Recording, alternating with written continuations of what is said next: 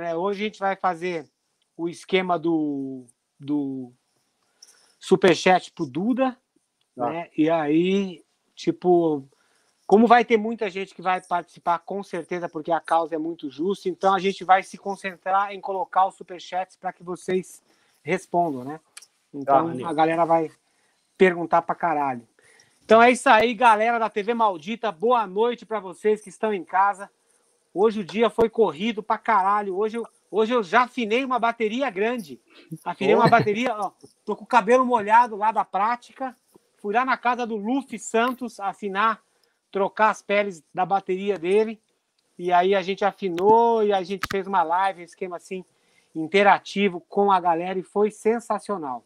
Então hoje é o seguinte, essa live especial em primeiríssima mão, quero agradecer ao Mário Fabre e ao André Deia por estarem aqui junto com a gente e principalmente pelo Mário Fábio por ele ter conseguido tantos prêmiozinhos de shopping maravilhosos para a gente sortear aqui, fazer a alegria dos boca de burros que assistem a TV Maldita. Então, antes de mais nada, boa noite, Mário Fábio, boa noite, André Deia. Sejam bem-vindos. Boa noite. Boa obrigado, obrigado pelo convite prazer. Boa noite. Prazer imenso. E Boa também- noite, Wilson. Boa, Boa noite ao noite. Gilson, Gilson Raspolini, que fica fingindo que ele trabalha, que ele está É. sempre em atividade. Cada vez que eu entro no WhatsApp, ele está sempre online. Aí eu mando as coisas para ele me responder, ele não responde. Eu não sei, ele deve estar muito ocupado com as aulas, né? Você Gilson? conhece uma coisa Online. chamada WhatsApp Web? Já ouviu falar disso? Não. Isso aí é coisa de vagabundo. É, você não conhece. É. Tem um cursinho lá no Senai que ensina a usar. Ai, por falar em Senai, o meu único diploma antes de, eu, antes de eu começar a trabalhar de verdade, eu tinha datilografia do Senai. Na época que se fazia curso Ah. de datilografia, eu fui o primeiro da turma. Aquele tipo Ô, de louco. coisa de você ser competitivo com coisas que nunca vão te dar nada, que não vão servir para nada na sua vida. Exatamente. Eu fiz, eu fiz também, não serve fez nada. também? Nessa época, né? A única coisa que eu me lembro era quando a gente estava digitando em turnê, assim, os caras falavam assim, caralho, como esse cara digita rápido. Ô, Inclusive- coisas. Inclusive, muita gente não sabe para que, que serve aquele, aquele tracinho que tem no J e no F no computador, né? Ele tem uma marcação, que é para É você verdade. apoiar o indicador, né? As pessoas não sabem, mas por que, que tem essa marcação aqui? É pro palhaço que fez aqui, é ficou seis meses fazendo datilografia. Datilografia, é bem verdade.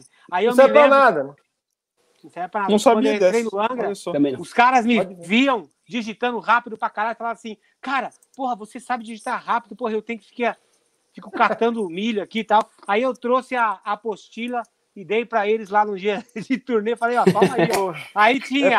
A, S, D, F, G, tudo com uma mão, depois ia com o É o- meu, era... Sabe que eu, eu tinha que escrever todos os dias, é, 50 vezes, é, anticonstitucional, anticonstitucionalissimamente, incompatibilidade e otorrinolaringologista.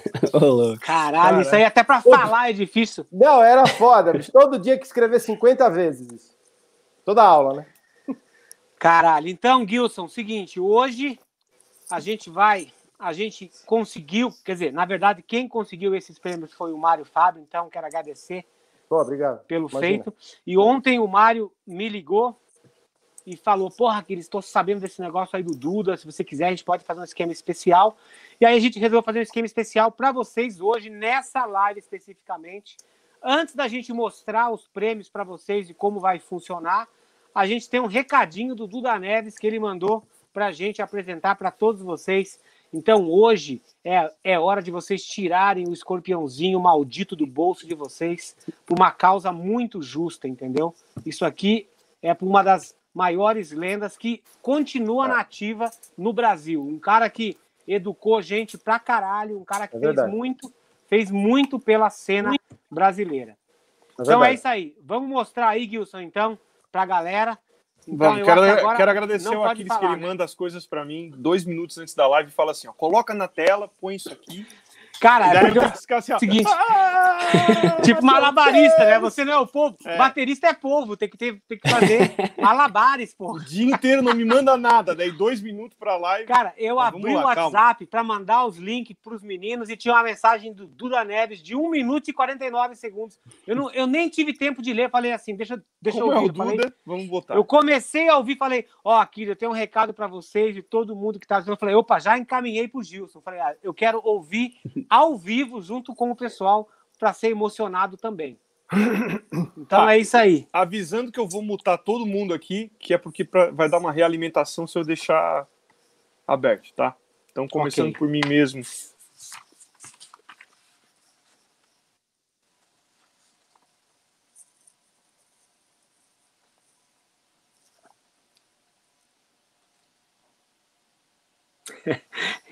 Que legal. O Gilson fica colocando cada um na tela.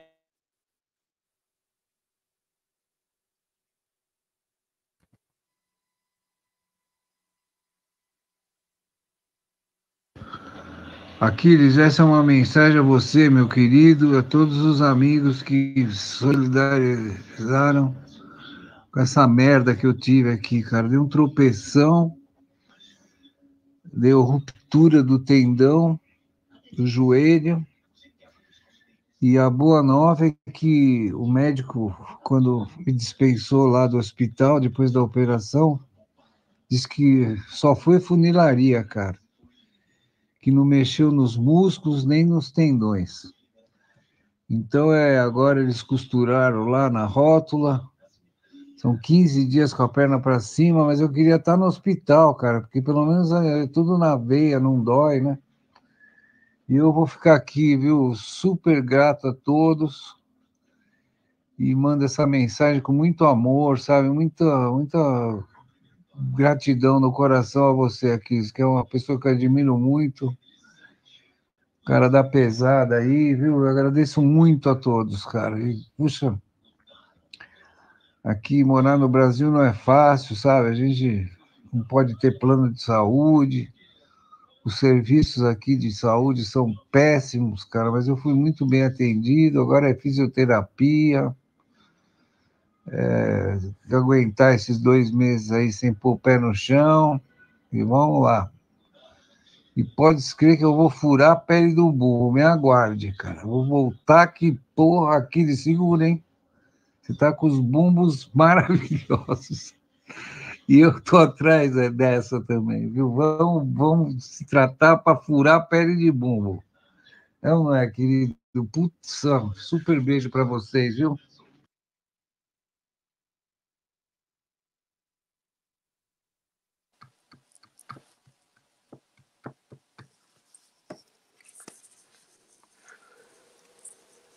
Sensacional, hein? Puta que pariu. Muito legal receber uma mensagem desse, dessas. Então, É, eu quero agradecer demais ao Mário Fábio, porque ele que teve Pô. essa ideia ontem. Falou, pô, aqui eles conseguiram uns prêmios com uns patrocinadores aqui. Eu queria fazer alguma coisa pro Duda. Não conheço o Duda, mas eu quero ajudar. Aí que É. você vê a grandiosidade do ser humano. Mário Fábio. Então, muito obrigado, Imagina. Mário. Obrigado Eu mesmo. só. Não, obrigado. é isso. Eu, eu, eu, eu vi que você tem essa, essa inclinação para fazendo aí já esse superchat há quanto tempo? Daí eu falei, Ah. porra, nada mais justo do que perguntar se não, não rola, né? Porque você Bem, que não, deu com início, certeza. né? Veio na hora certa, parceiro, na hora muito certa. E Porra, o, muito. pô, o Duda agradeceu demais, sabe? Ele me ligou a hora que eu mandei os, os, os prêmios lá para ele. Falou, pô, fico até constrangido de tanta gente assim que, que eu nem conheço, os caras querem me ajudar, tal, não sei o que. Então, eu falei, cara, é o É. mínimo que a gente pode fazer por tudo que você já fez por, esse mercado onde a gente atua, né, cara? Então, essa galera que realmente tava lá no terreno do rock nacional, do, da bateria brasileira, capinando, né? Para É, assentar é. a terra, para depois a gente começar a construir. Então, assim, Duda é. é uma Referência, lenda, né? Referência, Referência. pra caralho. Então, Gilson, vamos mostrar pra galera como é que vai funcionar o Superchat hoje. Vamos mostrar os prêmios primeiro e depois mostrar como a galera vai abrir a mão. Ó, é assim, ó. Tá, É, peraí. eu- Os eu prêmios acho que é melhor- primeiro, É, os prêmios. que eu não tinha Aí- preparado. Aí eu prefiro, aí eu prefiro que até o Mário fale, cara, porque ele conhece melhor os prêmios Tá. do que a gente. Então eu vou falar aqui por, por, por ordem de, de preço, tá? De valor. Isso, aham. Pode Ô, ser ô, por ordem pera- de foto? Pelo- pode, pode ser. Melhor, é, eu ia falar isso. Me Eu ia ajuda. falar isso agora. É, então é um bag da Turkish de couro, um bag, um bag, meu, finíssimo. Eu tenho um desse aí, bege, esse é preto, é mais legal ainda. É, quer, quer que eu fale o valor dele? Não, não precisa. Pode falar, pode falar. Ele custa, ele custa em média na loja uns 350 reais, 380. De couro, meu, é bacana. Por dentro tem, é, tem uma espuma, é legal pra caralho. Tem, essa é uma caixinha de 10 da D1 de Birch, filé também, 10 por 5,5. Legal. Custa, é, vale uns 600, 700 reais na loja. Entre 600 e 700. Esse é um pé de gorila de 12 polegadas, do, do meu amigo Rafael, que trabalha na Novitar. Ele faz isso, é independ- é independente, é uma empresa dele. Ele faz um monte de coisa e é muito legal esse pad aí. Vale uns 180 na loja, mais ou menos. Cara, a baqueta eu não tenho foto. E Eu peguei tem na as, internet. tá, e tem as baquetas, né, que são, são 10 pares, né, Mário? 12. Doze. 12. 12, 12. pares. É um pacotinho, né? Um pacotinho de 12, mas é, essa baqueta é a Red, a Red Hickory. Ela é o filé, cara. É uma puta baqueta, assim. É 5A o modelo, ponta de madeira. Deve estar no torno aí, esse- essas, do- esses 12 pares, deve sair uns 1.500 reais na loja. Sensacional. Então a Então gente tá vai aí, ó. Então, então vamos, vamos, vamos falar. O primeiro prêmio vão ser as baquetas, o segundo a caixa, Tá. terceiro o bag e quarto o, o pad, O pad. certo? Tá, Em- tá bom. Isso. Acho que é ordem, Começamos. Eu acho que a gente começa pelo. pelo mais. mais barato, caro. talvez. Mais Mais caro? caro? pelo mais caro, né? Porque daí o cara que participar mais, ele tem mais chance de ganhar. É, Mas verdade. todo mundo vai ficar. Vai, vai participar, não é? Ou vai. Você não disse que não ia sair Não, eu sei, do concorrente? tipo assim, mas concorrente? vamos, vamos supor, o cara que deu mais, mais é, que ajudou mais, ele tem mais chances de ganhar o primeiro prêmio. E depois, se ele deu mais, ele tem chance de ganhar o segundo também. Aham. O terceiro. Pode ser que o cara tenha tanta sorte que ele leve os quatro prêmios Ah, pelo se- chat que ele der. Se né? for o Alexandre Lourenço ou o Freneda, vai ser um dos dois. Vai ser exatamente isso. Vai ser exatamente isso. Ah, Então mostra como é que vai funcionar o Superchat se Isso, você tá. conseguir lidar com o seu computador. Que eu tô vendo que hoje você começou uma, uma briga um pouco antes já. É que se mandasse para mim as coisas na hora. Isso aí você tem há muito. Isso aí você É. tem desde a parte da manhã. Mas é que ele não fez datilografia, foi por É, isso. aí ele não consegue, né? É. Então é Então. isso aí, galera. Vai lá, Gilson. Ó, o sorteio funciona da seguinte forma: a partir dos, dos superchats de 100 reais, você já começa a concorrer. Aí eu vou colocar o seu nome na listinha de shopping aqui para concorrer. Se você der 150 reais, vou colocar duas vezes. Você vai ganhar dois números para concorrer. Depois, três números com 200 reais, quatro números com 250, cinco números com 300, seis números com 350, sete com 400, 8 com 450 e pula para 10 com 500 reais. Então, se você, por exemplo, der quinhentão, você vai estar concorrendo com 10 números no nosso, na nossa rifa. Né? O seu nome vai estar ligado a 10 números, tá? E é isso. E ó, parceiro, como só tem quatro prêmios, se você der 10 nomes, você tem chance de levar os quatro prêmios É. e ainda, né? Então vai depender da tua sorte. Lembrando É. que isso vai tudo, todo o superchat de hoje, não importa se você der, se você der tipo o valor menor, tipo como tá vindo aqui 10, 10,90, vai tudo pro Dudu da Neves também. Mas para participar do sorteio dos prêmios tem que ser no mínimo 100 reais e você pode ganhar um prêmio de quanto são as baquetas? 1.500? 1.500. reais? Porra, 1.500 reais. Então, vale a pena. Então, vamos tirando o escorpiãozinho do bolso e os superchats que vocês, se vocês tiverem perguntas para fazer, vocês podem mandar também. Eu já vou começar aqui. Tá, que só parece, que eu só- parece, parece que tem já um fã-clube de mulheres aqui do, aqui Ô, do. André. É. Ele parece que ele é meio sex symbol também. Que isso. Ele é bateria e sex symbol. Bom, esse, bom. Esquema, esse esquema dele vindo de toquinha é toda para fazer ah. uma marra, para fazer o estilo já. É isso. É, isso é que você toma banho, toquinha. seca o cabelo, aí o cabelo fica desse tamanho, aí você bota Eu venho de toquinha todo dia, não vem ninguém aqui me elogiar. Não vem ninguém aqui elogiar. É. Eu já vi o Justin de toquinha mesmo, é verdade. É, já é toquinha, tá é isso aí. Vai falta lá, beleza, falta beleza. Não, só para fazer um pedido para a galera, por favor, não fiquem é, colocando tipo 14,90, 18,85 até chegar em, em 100, né? Isso é, aqui não é porra, é compra, é. não é compra no supermercado, não vou ficar filmando. Não é pernambucanas, então, se, né, galera? É, se você quer concorrer, manda 100, 150, 200, né? Não, ajuda aí, me ajuda vai. aí, pô. Me ajuda. Porque o Gilson já, já fica atrapalhado naturalmente. É, pensa, fazendo conta. Só sei contar até quatro, cara. Aqui, ó. Eu vai também. Lá, Gilson. O primeiro aí, ó, o Bob Esponja. Pera aí, agora deixa eu voltar no chat. Deixa eu ver aqui. Acho que eu já estava nessa tela aqui. Sponge mandou dezão. Blob. Aquiles e André, saudades de vocês. Ano passado vi vocês em shows aqui em BH. Workshop e cover do Iron em setembro e Super Combo em outubro. O Super Combo é uma banda autoral? É uma banda autoral. A gente tocou junto, se não me engano, num festival, não sei se foi o Bacon Day, aqueles que você tava com o projeto ah, do, do, Iron, Iron, tributo ao Iron. é, legal. A gente tocou Meu, nesse show aí. Que é, festa maravilhosa tocou, aquela, pô, né? Foi maneiro demais. Puta que pariu, cara. É, a gente se, se trombou nesse rolê aí. Então, a e é gente é isso, só... um abraço pro, pro brother aí. Tá, então, nesse festival, o cara falou, Aquiles, vai ter uma batera aqui, ó, um corpo de batera vocês devem ter escutado muito isso, né? Um corpo de bateria, tipo tons. Aqui chama de carcaça. carcaça.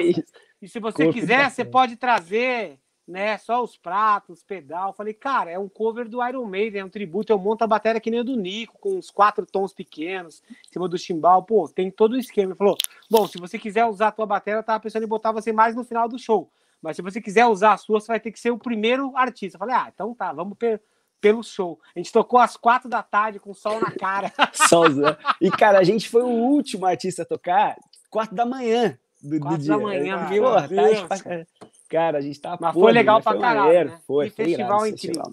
E como comemos bacon de graça naquele dia. Puta, eu tomei Deus. um milkshake de, de bacon que eu nunca vou esquecer, cara. Nossa. O bagulho tava em cima da mesa ali. Eu achei que era tipo um bagulho, sei lá, cara. Achei que era qualquer outra coisa. E eu meti um gole daquilo e falei, que é isso? É um bagulho doce com bacon junto. Falei, velho, mas foi assim, desceu, desceu depois. Vai lá, Gilson, vamos matar esses primeiros superchats. Vamos esperar a galera. Ó, o Matheus já apareceu aí, ó. Assim que eu gosto. Pessoas decididas. Aí, ó, 10 do Leonardo L. Moreira. Depois, Rodrigo Saunier mandou 10,90. Uh, Dé, existe chance de retornar a tocar nas Vespas? Cara, Vespas Mandarinas é uma banda que eu toquei de 2011 a 2016, é, para quem não conhece tal. É, e depois eu saí, a banda continua até hoje, na real, tem, tem outros músicos tocando e tal. E, cara, existe a chance, sempre existe, né? Mas hoje em dia eu acho que não tá nem no, no meu radar, nem no radar dos caras, assim, reunir. Que bom. Nada assim, tipo assim, a não ser que apareça um contrato, né, daqueles assim. Ah, é. Essa verba Aquele... eu acho interessante. Eu consigo, eu consigo fazer mais uns 60 shows sem falar com os caras. As notas novas de duzentão que saíram hoje aí, ó. Saíram? Uma mala, nota de 200? Nota de Caralho, 200 real. Saiu hoje. Para que gosta tocar rápido. É isso. Essa porra. O Rosário Drums mandou 7, o Zenon Falco mandou 10, o David mandou cinco. Conheci a Super Combo nessa quarentena depois de assistir o show completo de vocês do João Rock. Fala um pouco sobre esse evento Brazuca como o João Rock. Sobre esses eventos Brazucas como o João Rock. Cara, o João Rock acho que é importantíssimo para, assim como o Bacon Day eh, e como outros grandes festivais também né, que rolam para fomentar é, essa cena e tal, e conseguem reunir bandas da velha guarda e bandas mais novas também, né? Isso que eu acho que é uma das paradas mais legais desses festivais, assim, que você, o público que vai é, mais velho e não conhece as bandas novas, ele acaba vendo e a galera mais nova que às vezes não tá ligado no som de banda mais das antigas assim, toma contato com a galera, né? Eu acho que é, é o tipo da coisa que é só faz bem, né, meu? Pra tudo, assim. E especialmente o João Rock, que a gente tocou, acho que foi em 2018, A gente tocou, foi a primeira vez que a, que a Supercombo tocou no palco principal do festival. E a gente fez o. Cara, tava é, no pôr do sol, foi tipo animal. E logo depois entrou o Skank no palco do lado. Então foi tipo uma vibe foda, assim. Esse show foi marcante pra caramba. Muito legal, bom. legal. E o primeiro participante do Superchat de Cenzão aí, Gilson, o Matheus. Matheus Luzuardi mandou Cenzão. Duda, já fui, Duda, já fui professor na TKT de São João do Rio Preto, São Paulo, há 15 anos. Fui abençoado. Chegou a hora de devolver uma parte do que aprendi. Vida longa ao grande Duda Neves. Isso aí, valeu. Sensacional, muito bom. Yeah. Muito bom. Ô, Deia, você, eu não sei se o rock nacional dos anos 80 pegou você, mas com certeza o Mário, você viveu aquela fase toda, né, Mário? Vivia. É, em 80 e 83 eu já tocava, né? Mais ou menos. 82, 83 eu já tocava em algumas. Já estava dando os primeiros passos como baterista. Legal. Como foi para você quando começou aquele movimento de voltar ao rock nacional dos anos 80, você ter sido chamado para tocar uhum. com todos aqueles medalhões lá, cara? É, o, na, na, naquela época, foi em 2004 o, o, o Mingau, que é do traje, né? Uhum e que foi do Rato de Porão, a gente é do mesmo bairro, né? Só que a gente nunca tinha tocado junto. Ele me chamou para fazer com o Léo Jaime. E o uhum. Léo Jaime que abriu essa porta da geração 80. Ele que, é, através do Mingau, né, que reuniu essa, essa banda, que era eu, Klein, o Marcos Klein, o Mingau uhum. e o Léo. E, e, daí ele, ele começou a chamar, fazer essa festa geração 80, geração 80 e rendeu aquele DVD lá em 2005. Foi em um ano, rapidinho, já já deu certo. Sensacional. Aí outra coisa, em 2008 você lançou o, o método, né, pedal duplo e integração. Da, da onde que veio essa ideia e por que que um cara, um cara tão sofisticado como você também foi Pô. mordido pela maldição do pedal duplo, cara? É, Não, que isso, sofisticado, pô, você, pô, você, que eu tenho até vergonha de falar aqui do pedal duplo. o cara, né, meu, é, o que foi o seguinte, que em 91 eu entrei numa banda de metal, ó, 1991, chamada Aí, Soul of Horn. Cara, Soul of... todo mundo é boca de burro e passa pelo metal. Mas só os alguns boca, ficam. Mas só, mas só os bocas de burro de verdade que ficam para sempre. Os inteligentes, ó. Os inteligentes, Não, sabe o que aconteceu? eles saem, ó. Você sabe o que aconteceu? Não, o que aconteceu nessa época foi o seguinte: é que a banda ela tinha um futuro promissor. A gente gravou no, no estúdio lá do Ricardo Bonadil. Na época era Ricardo Bonadil, depois virou Rick Bonadil. Uhum. A duras penas, a gente dormia no estúdio, não tinha dinheiro para voltar para casa, não tinha mais ônibus, a gente dormia lá e para pagar o estúdio trabalhava gravando axé dentro do estúdio pro, pro, pro Ricardo, enfim, a gente fez muita coisa lá. O técnico de som, o Alex, que era o baixista, ele trabalhava de técnico de som para pagar o disco, enfim, uma demo que virou um disco depois, saiu pela Sony e tudo. Só que a banda acabou precocemente. Então ali eu comecei a ter um contato com o pedal duplo e tal, que não, não tinha um pedal duplo.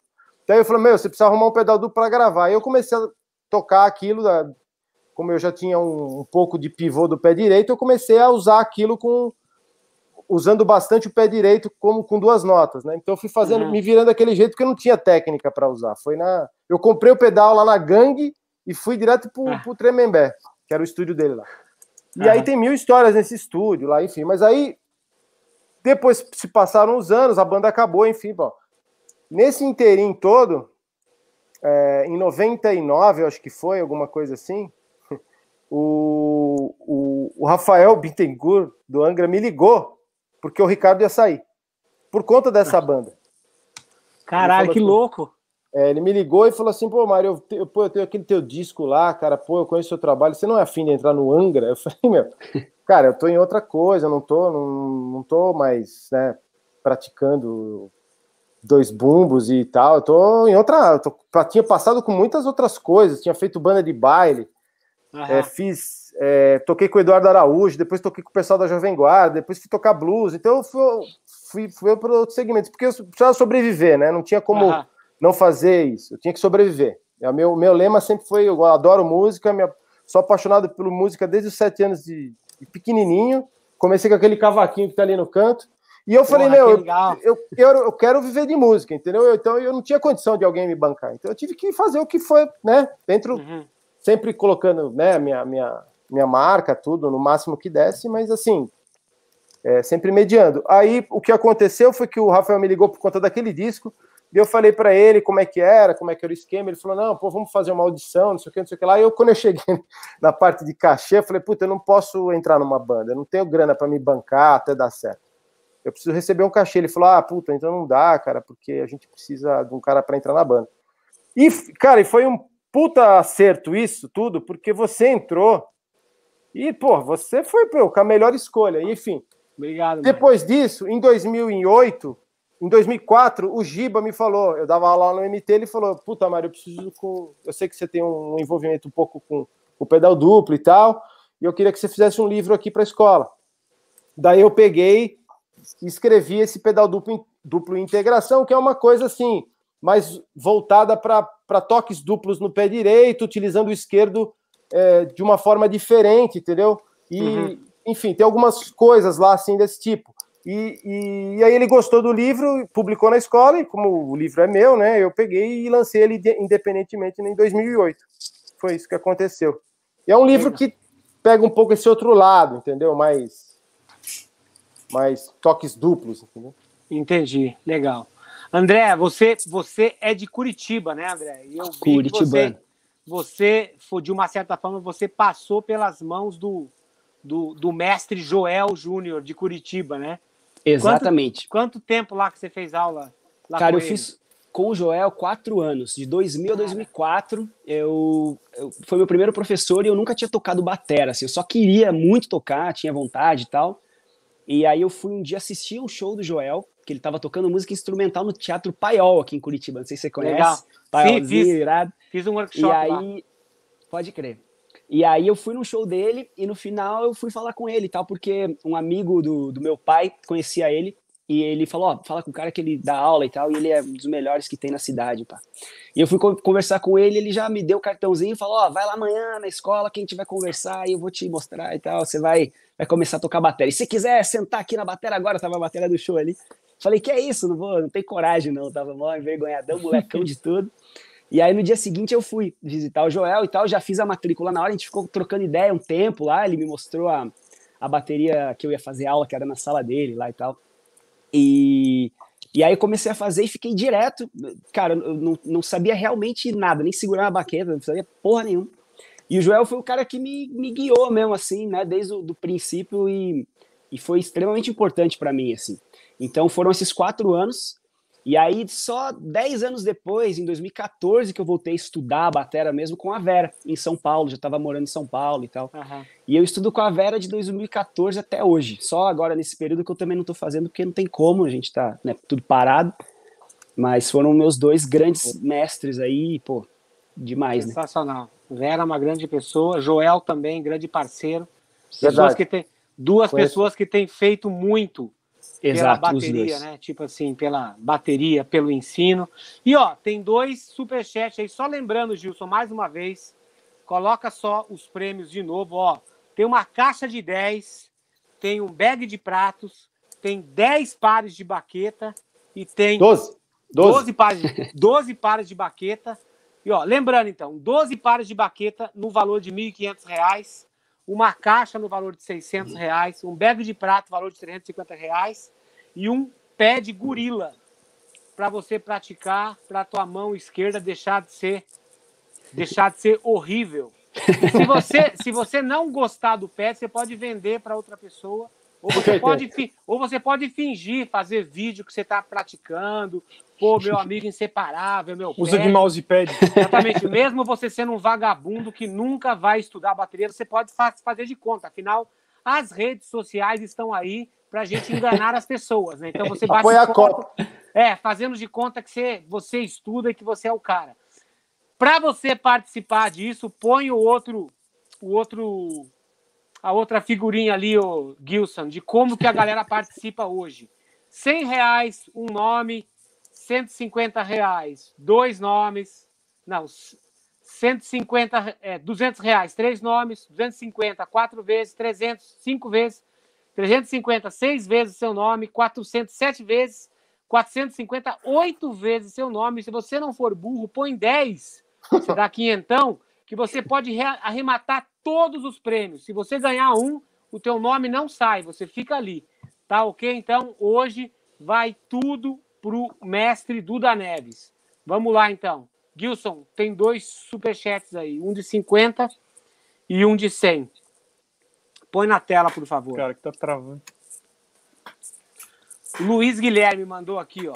É isso aí.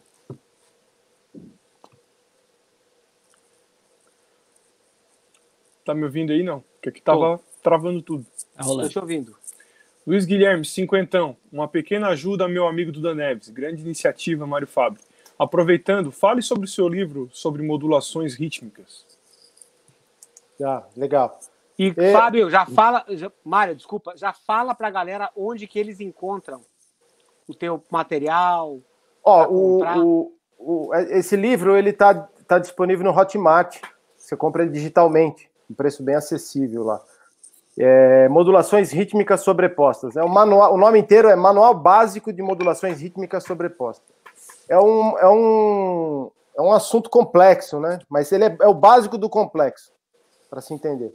Esse, para ser a, a, grosso modo, assim, resumidamente, é quando a gente cria um pulso sobreposto a um pulso inicial. Então, se a gente modula ritmicamente só, a gente está transformando uma, um pulso de binário para ternário, e quando a gente faz sobreposto, né, quando a gente cria uma modulação rítmica sobreposta, é que a gente criou um outro pulso sobre o início. E ali sim a gente pode ter uma subdivisão ternária ou binária. E a gente pode misturar isso com compassos mistos, compostos. É uma infinidade de possibilidades de, de, de caminhos, né? Mas basicamente você consegue fazer isso em solos, você consegue alterar criar, dar a ilusão de que você mudou o time da música, o, o pulso, né? Ou o próprio tempo da música. Você pode criar uma modulação rítmica mesmo, que não seja sobreposta, que a música foi para um. estava em 4 e foi para em 12 por 8, por exemplo, utilizando as colcheias. Você pode utilizar isso como um contraponto, você faz. Se tem uma música que tem um riff, uma melodia, você pode criar um padrão rítmico sobreposto, criando a ilusão de que foi para outro lugar, mas a, o pulso continua lá você pode utilizar isso para enriquecer a sua música de uma forma geral, que é sempre bem-vinda ter uma carta na manga também, porque nunca se sabe quando vai aparecer. E já aconteceu comigo de pedirem é, para tocar alguma coisa sobreposta. Isso vem da música erudita, né? Então é uma coisa que não é novidade, mas é uma coisa que ninguém registrou assim como um manual específico. Então eu fiquei cinco anos, bicho, escrevendo essa porra. Cinco anos eu fiquei e eu fiz esse livro à mão. Eu fui escrevendo nota por nota, fiz os pentagramas todos no, no, no computador. Eu coloquei as notas à mão e o livro ele todo pergaminho, entendeu? Pô, tá tudo à mão. Caralho, aí eu escrevi página por página nisso e, e aí a, a, é, apresentei pro, pro David lá da, da editora e ele falou, pô, vamos lançar assim. Eu tinha dado a ideia de lançar assim, ele lançou assim. Então é um livro que, para tocar, eu demorei tocar ele inteiro e, e fazer Sim. tudo, somar com as, com as modulações que eu já conhecia, mais as. Uh, e tocar tudo isso, é cinco anos. Porra, sensacional. Ó, deixa eu só explicar uma coisa, porque, cara, a impressão que eu tenho, às vezes, é que eu tô falando com a parede aqui, ó, que não tem ninguém me escutando, entendeu? Tem boca de burro falando aqui no Superchat que deveria começar o sorteio pelos prêmios mais baratos, porque daí quem deu mais superchat consegue participar dos mais caros. Qual é a lógica do cara falar uma merda desse tamanho, cara? Porque daí o nome do cara não sai. Eu, a gente acabou de falar. O nome cara, não sai. O nome não vai sair, entendeu? Se você tiver 10 vezes com o teu nome, você pode ganhar os quatro prêmios. Teu nome vai estar lá concorrendo a todos os prêmios. Eu uhum. acho que eu vou, eu vou escrever num papel branco aqui, ó, para você conseguir fazer um desenho, entendeu? Alguma coisa para você entender. Porque, cara, é muita boca de burrice. É impressionante, cara. É muito boca de burro.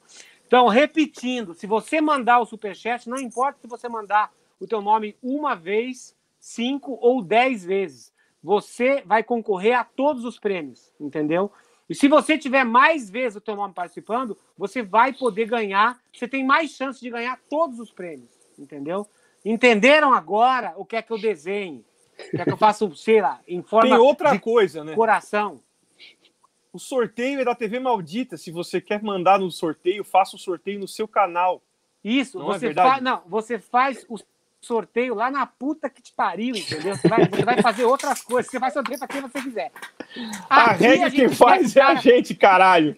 a, a gente muda a regra de acordo com a forma que a gente acha mais justa, entendeu? Então é isso aí. Vocês entenderam agora?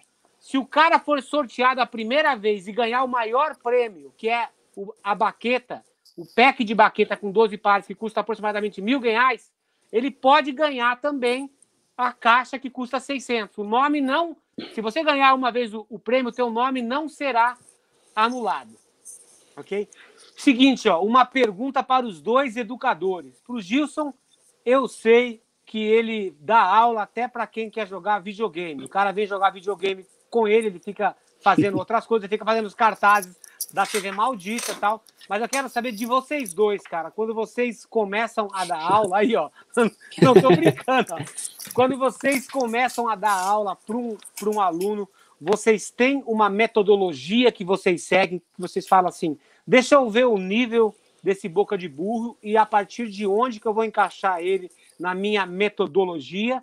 Ou você deixa o cara falar o seguinte, cara, eu não quero aprender leitura, eu quero ser burrão para sempre, mas eu quero ciscar no pedal duplo, eu quero aprender a tocar com as mãos rápido, eu quero fazer os licks de tal pessoa.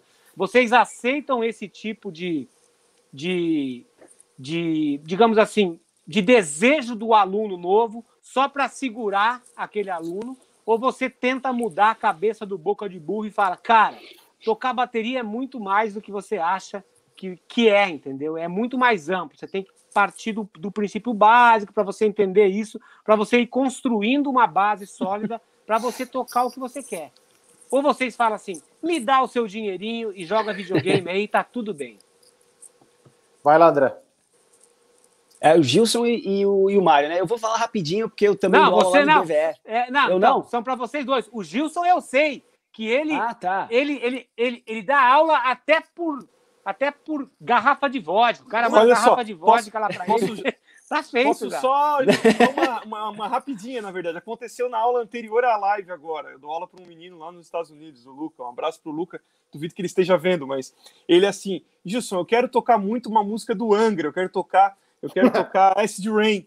E ele me fala isso desde a primeira aula. Só que a gente nem começou a estudar pedal duplo. E hoje foi tipo a 25 quinta vez que ele me falou isso. Aí ele falou assim, e eu disse para ele: "Então tá, eu vou te ensinar como é que é a levada do verso. Se você tocar essa levada no andamento dela, eu vou te passar essa música o resto da minha vida até você pegar. Mas você vai tocar a levada do começo. Aí eu fui lá na bateria. Aí ele só ficou.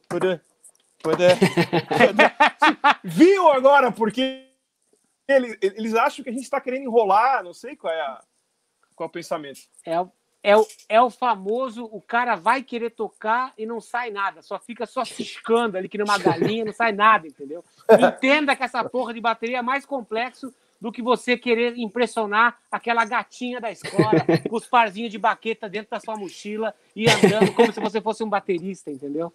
Caralho. Ah, é isso. Cara, quando chega assim, é- esse tipo de coisa, o que eu tento fazer é exatamente o que você falou. Mostrar que a batera é muito mais do que efetivamente você sair ciscando para tocar uma música específica ou algo, né? É muito, muito específico, assim. É, então eu tento mostrar de que forma o aluno vai chegar onde ele quer, né? Então, tipo, começando com exercícios mais simples até que ele consiga evoluir até chegar no ponto que ele quer e tal. É, mas eu tento direcionar também, né, para o lado que a, que, que a pessoa quer mais, mas sempre mostrando que não adianta você querer sair daqui para cá de uma vez, né? Você tem que percorrer a escadinha e ir aos poucos, eu acho. Mário, pode mandar brasa. É, eu, a primeira coisa que eu pergunto é por que, que, ele, que ele quer quer ser músico. É a primeira pergunta que eu faço.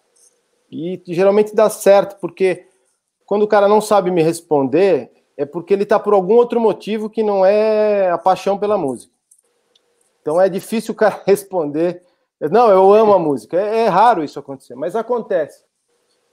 E eu tive um aluno especial que eu, eu sempre falo o que tem que ser e não, não fico enrolando muito para que o cara fique feliz com a aula e volte a semana que vem, entendeu? na semana seguinte. Eu falo a verdade pro cara, falo, ó, oh, meu, não existe milagre, né? É, o segredo é sentar a bunda. Eu vou te ensinar um segredo que ninguém te falou ainda, mas é sentar a bunda aí e praticar. Não tem jeito, não tem outro caminho, cara. não existe um milagre. E não tem o pulo do gato, não tem nada. É você senta aí e pratica, né? E muitos desistem, né? Porque falam, não, não é isso. Ou, ou tenta primeiro mês e tal, e vai desencanando. Inclusive, aproveitando esse gancho, o que, que eu, eu fiz um, um, curso agora, lancei essa semana, de, de aprenda a tocar bateria com utilizando apenas quatro subdivisões rítmicas, que é uma que eu subi agora essa semana no, no Hotmart, já, já até começou a vender, ainda bem. E, e o que chama é, curso é, básico de bateria, volume 1. Então, são desde os primeiros passos. Então, o que eu incentivo a pessoa é que eu falo assim: olha, meu, você, você não vai aprender muita coisa aqui no começo. Você vai aprender quatro subdivisões rítmicas só. E essas quatro subdivisões rítmicas, eu vou te provar que você vai conseguir tocar a maioria dos grandes sucessos mundiais só com essas quatro. Não vai tocar tudo, mas você vai tocar muita coisa. Isso aí. E aí o cara fala, porra, mas é mesmo? É, então, aqui, ó, pega Back in Black, por exemplo, foi uma coisa simples, mas o cara, ele gosta. Você pega é. outra música, aí depende da velocidade, você, ó, vamos fazer bem mais lento, depois com um pouco de estudo você vai chegar. Mas, ó, são duas notas por tempo, ou são três, né? Então, tem as subdivisões, as pausas e tal. Eu vou explicando isso. Então, eu subi esse curso lá, que, pô, desculpa aí fazer a propaganda, mas. Não, é um pode curso fazer. que eu acabei de lançar, tá fresco, tá fresco. Quem quiser acessar é cursos.mariofabre.com.br. Tem a página lá do CEO, né? É só clicar lá e comprar.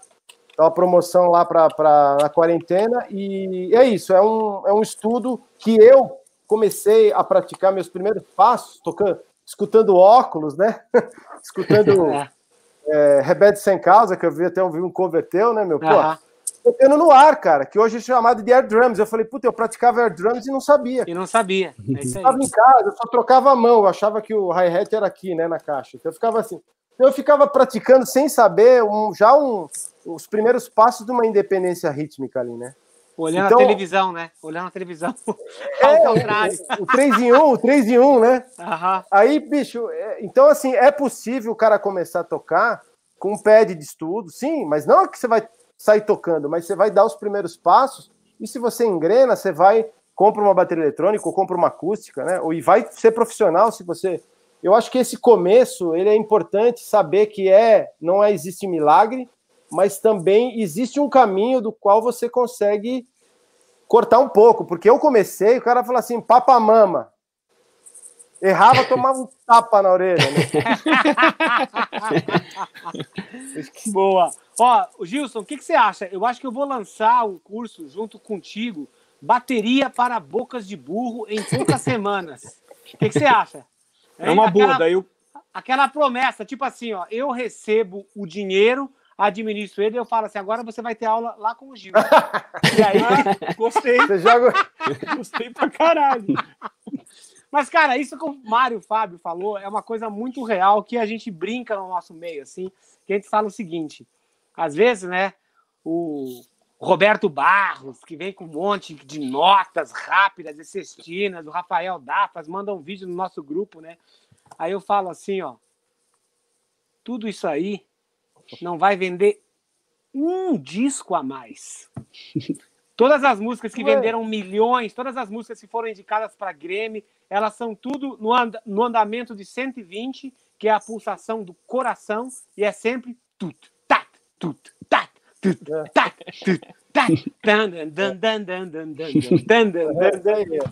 Cara, eu costumo falar o seguinte: quando eu era boca de burro, que nem esse monte de gente que vem aqui falar merda, eu também achava o seguinte: eu ouvia o rock nacional dos anos 80, e aí eu, eu ouvia umas levadas do Leospa, que eram coisas mais retas, e eu ficava pensando, porra, o cara podia ter botado umas cavalgadas, umas persinadas aqui no bumbo, que nem o Nico faz, que ia ficar legal pra caralho, né?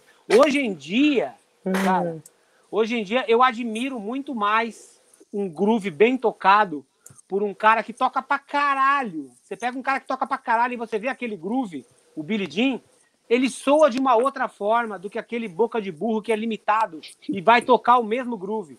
É, é, é, é diferente, sabe? O som que o cara tira, a afinação da batera, a acentuação do hi-hat, esse tipo de coisa que numa época que você é mais novo, você não dá importância para isso, né?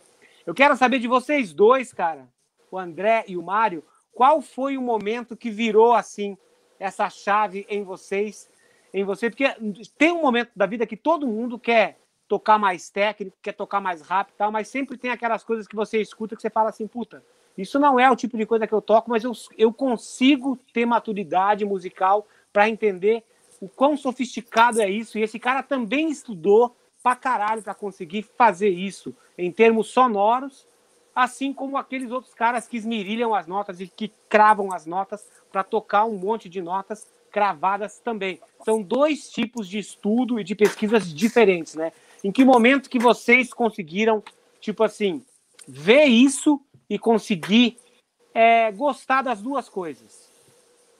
Vai lá, André.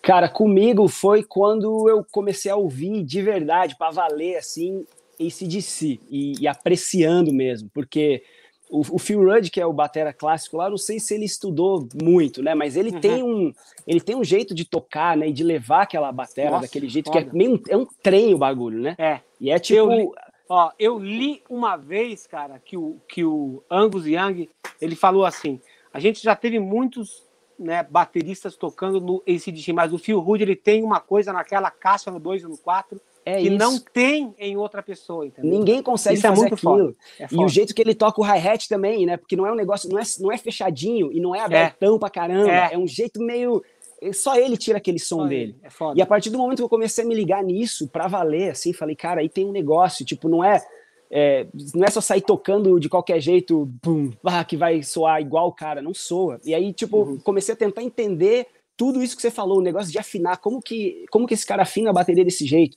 assistir vídeos dele tocando e aquele jeito que ele toca também meio com a mão esquerda levantando, meio levantando pra cima né? do chimbal, assim, é, estilosão foda. pra caramba, fumando o cigarrinho dele ali e arrepiando. E a partir desse, assim, isso foi muito claro para mim que a chavinha virou, porque até então eu também pirava sempre em coisa mais de fritação, mais coisa cheia de, de nota e tal.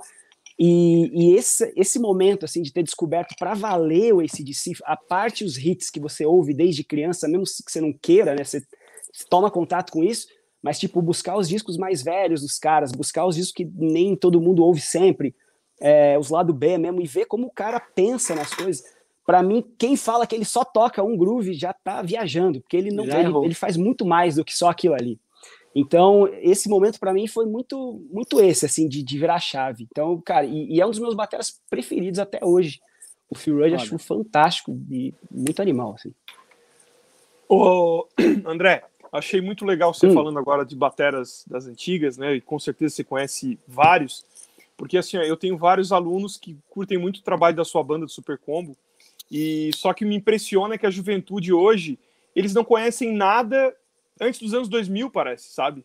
Tipo, eles parece assim que todo, tudo que foi inventado de bateria foi inventado dos anos 2000 para cá, né? E na verdade, todos esses caras que eles admiram, você, como o Mário, o Aquiles, cara, todo mundo tem uma, uma influência, toda uma história, né, cara, para chegar no som que tá tirando hoje, no, no som de bateria que você tira, na gravação que você faz, na sua presença de palco, em tudo, né, cara? Você acabou de contar Sim. a história do CDC aí, que eu sei que uns quatro alunos meus nunca viram esse CDC, sabe? E adoram o seu trabalho, né?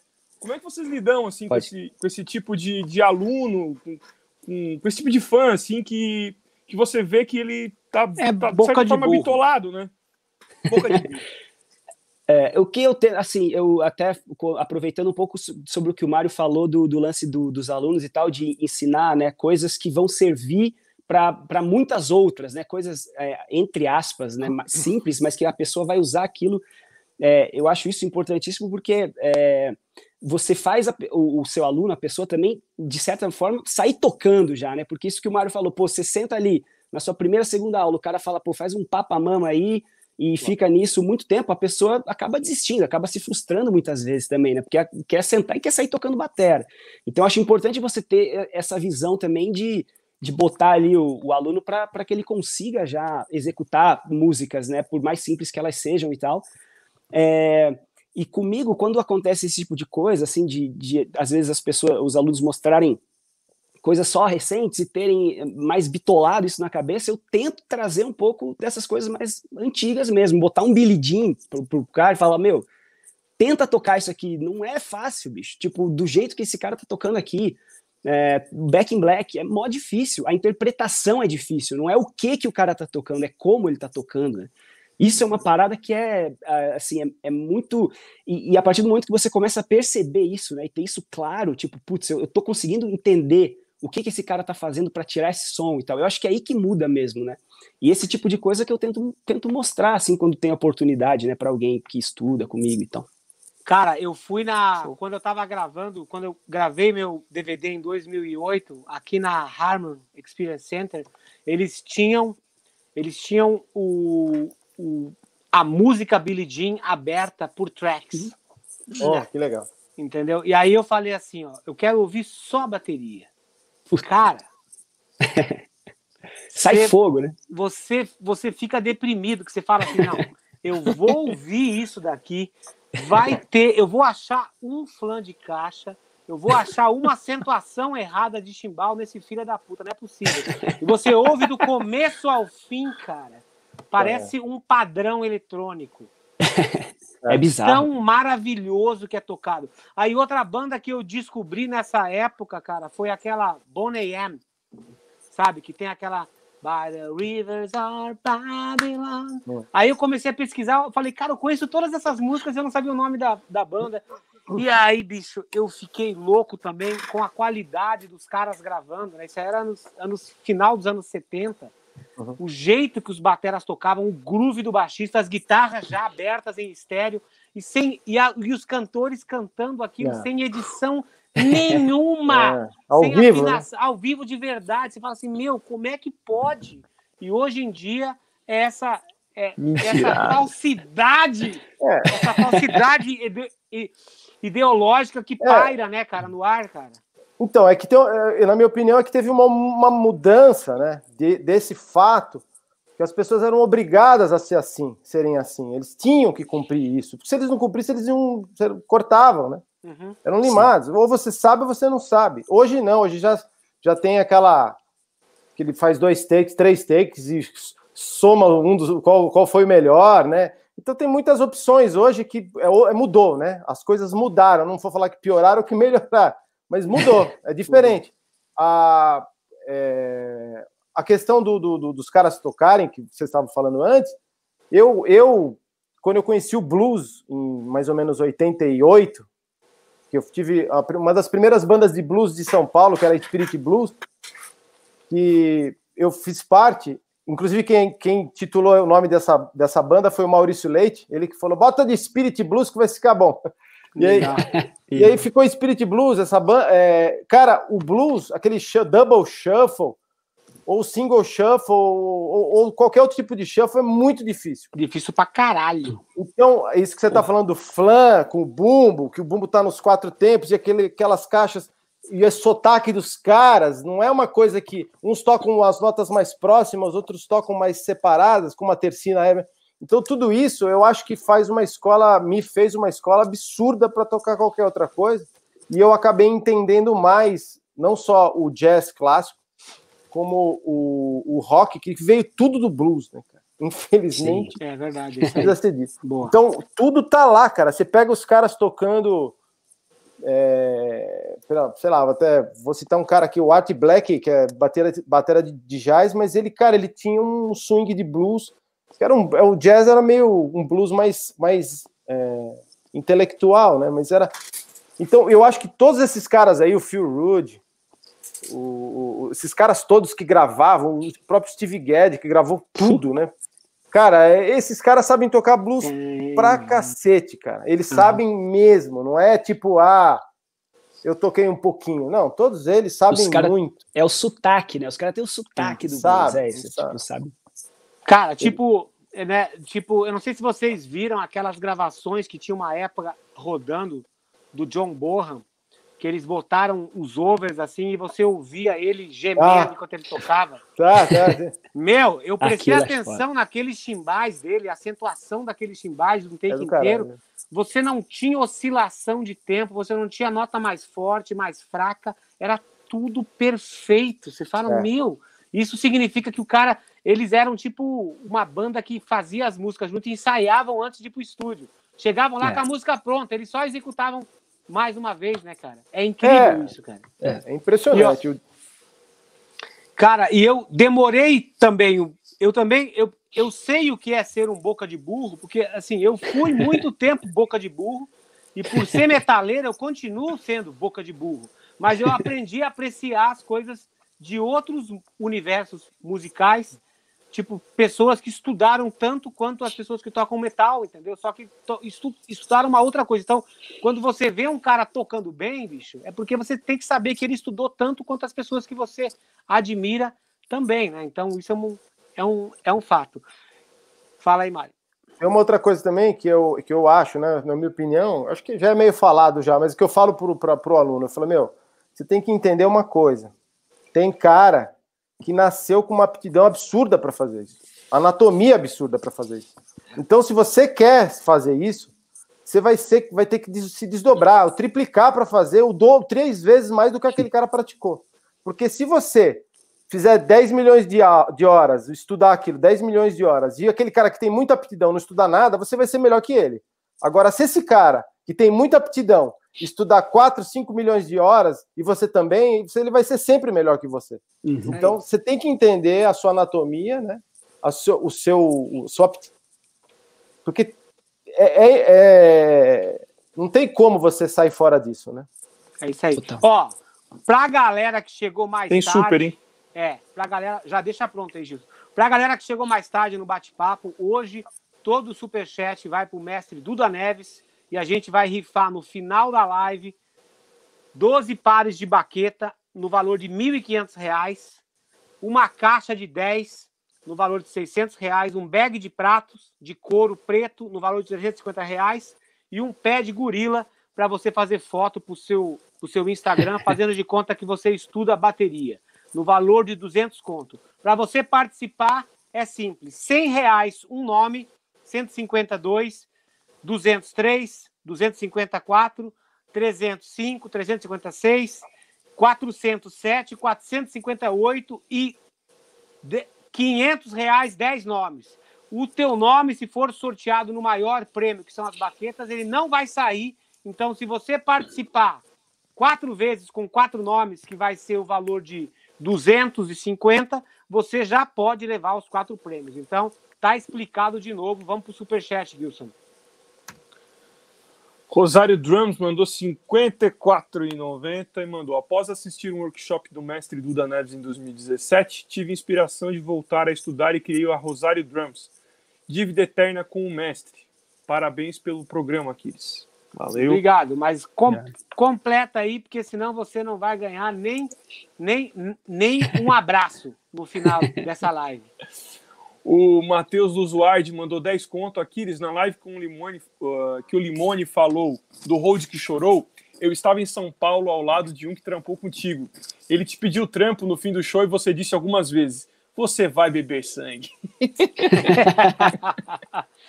Cara, na live que a gente vai ter amanhã, que vai estar o Léo Soares aqui, que hoje ele é hold do Mickey D, vocês vão, vocês vão ouvir histórias que eu sou bonzinho com, meu- com os meus holds, perto do que eu vi no Gods of Metal da Itália, quando eu toquei com o Angra em 2005.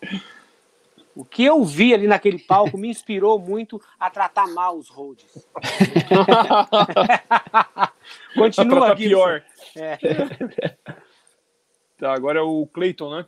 Qual que, é a, qual que é a marca dessa caixa aí, Mário? A galera. Ó, e The ga- Drum.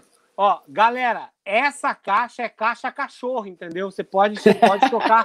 Você pode tocar, é, você pode tocar, pode tocar axé, frevo com essa caixa cachorro aí. Ah, deve, deve tocar, porque ela isso. é, é uma soprano, né? É uma D1. Essa, essa caixa é o seguinte: é uma, é uma marca chinesa, sem Covid, que você.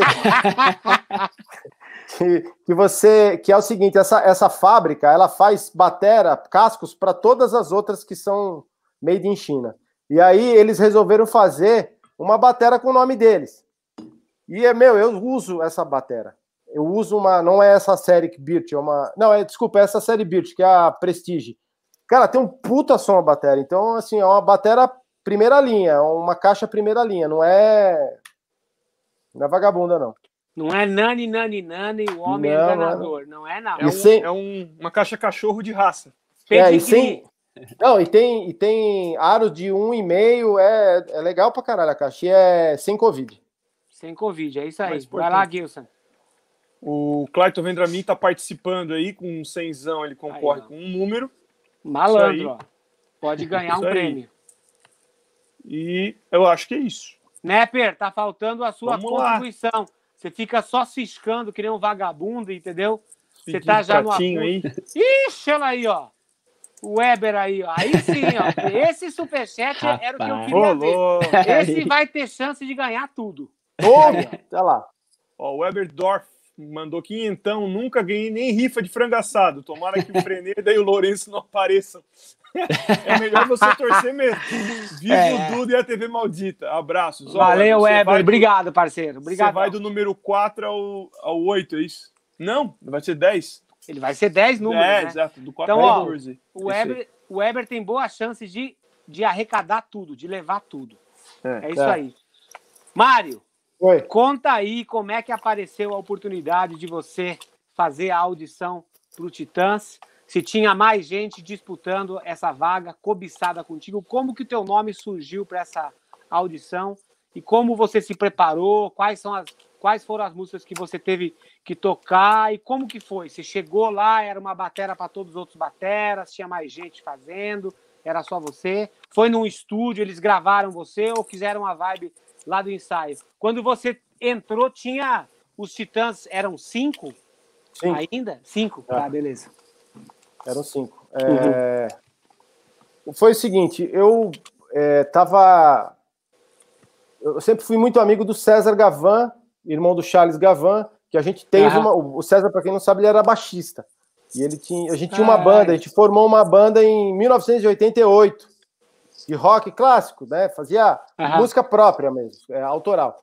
E a gente começou a fazer um monte de coisa e divulgar, fizemos TV, na época matéria-prima, fizemos muita coisa assim legal, mas a banda deu problema, como sempre, obrigado. Cara, deixa eu te contar uma coisa que chegou a me arrepiar aqui agora, que eu tava esquecendo de te falar, cara. Eu não. É meio estranho eu te falar isso, mas, cara, esses há dois dias atrás, eu sonhei contigo. E eu sonhei, porque eu acho que eu tava trocando muita mensagem com o Beto Lee no Instagram, é. porque ele entrou para falar sobre a live com o Paulo Ziner. E aí é. a gente começou a falar de, de você, entendeu?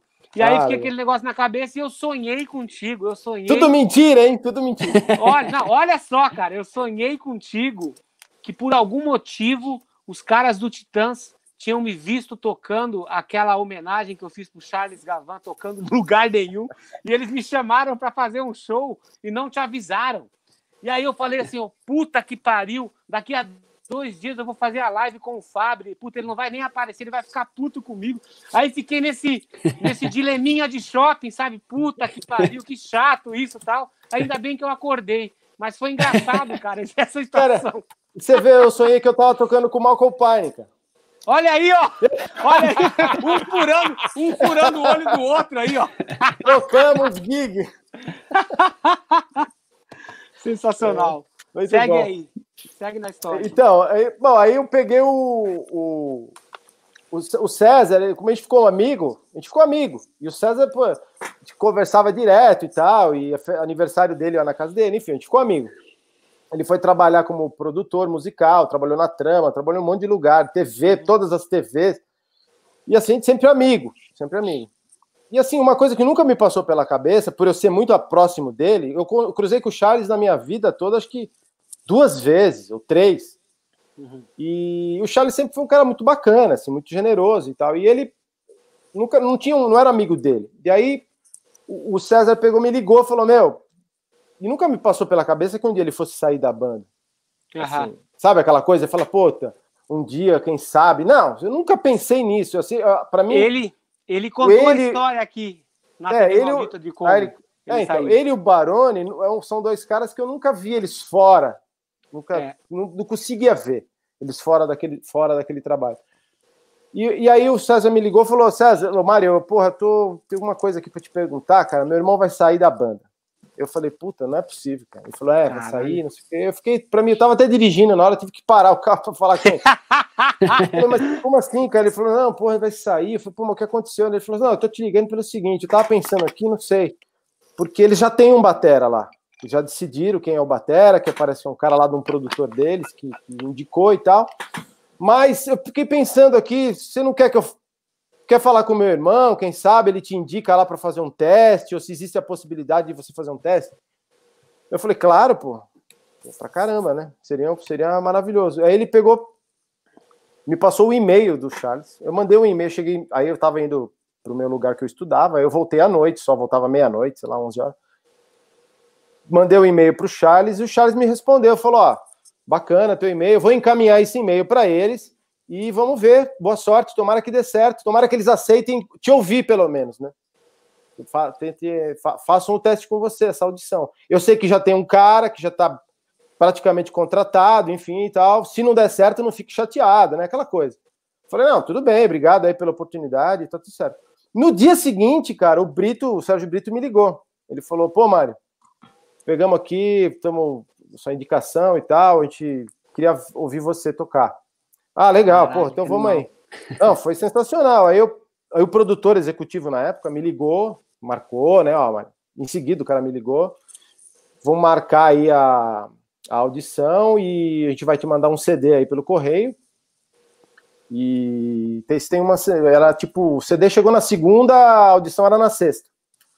Aí chegou o CD com as músicas. Quantas músicas? 16 músicas.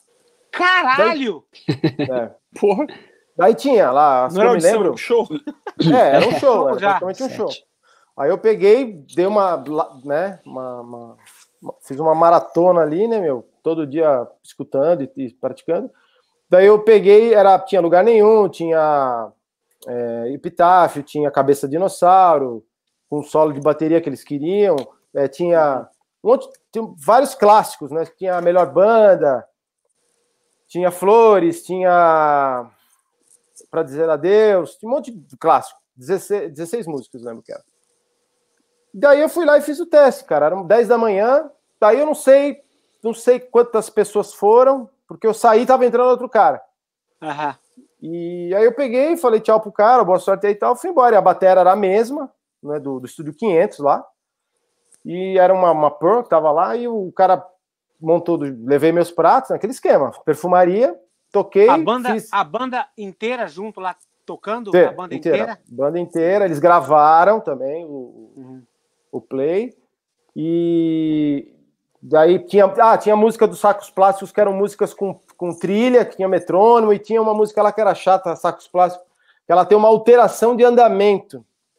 Então ela hum. era uma música chata, então eu tive que bater um pouco de boca com o técnico, porque ele não queria me, me mandar o metrônomo no fone, ele queria me mandar o metrônomo no, no monitor. Eu falei, não, nem fudendo. Como é que eu vou tocar isso aí, com essa música aí, com alteração de andamento, com um clique no monitor? Não, porque aí ele começou a dar. Foi meio de salto alto, mas aí eu dei uma peitada nele, ele descolaram, descolou e jogou no fone para mim lá, que eu não tinha levado fone. Bom, aí, enfim, foi. Cara, à noite, cara, quando eu falei assim, bom, quando eu era 8 horas da noite, o produtor executivo me ligou, falou: oh, meu, os caras gostaram de você e tá contratado. Caralho, que animal. Ah, foi, ah, sabe aquele filme Em Busca da Felicidade? Sei, sei, sei. É tipo aquele momento felicidade que você você consegue é, é, uma, é uma conquista diferente, né? E é uma conquista mainstream, né? Então assim, eu toquei muito né, na Night, toquei com grandes artistas, pequenos artistas, toquei em TV, fiz um monte de coisa, mas eu nunca tinha tocado numa banda mainstream, né? Então, uhum. para mim foi, foi foda, assim. Ó, o Beto Lee entrou aqui e escreveu o seguinte: Mário, saudades, mano. Manda, Pô, manda uma saudade. mensagem aí, manda uma mensagem. Saudades. O Beto Lee é sensacional, meu. Ele entrou na banda, ele somou muito, assim, cara. Porra, é sensacional, cara. É um puta cara, um puta coração bom, é um amigão, cara.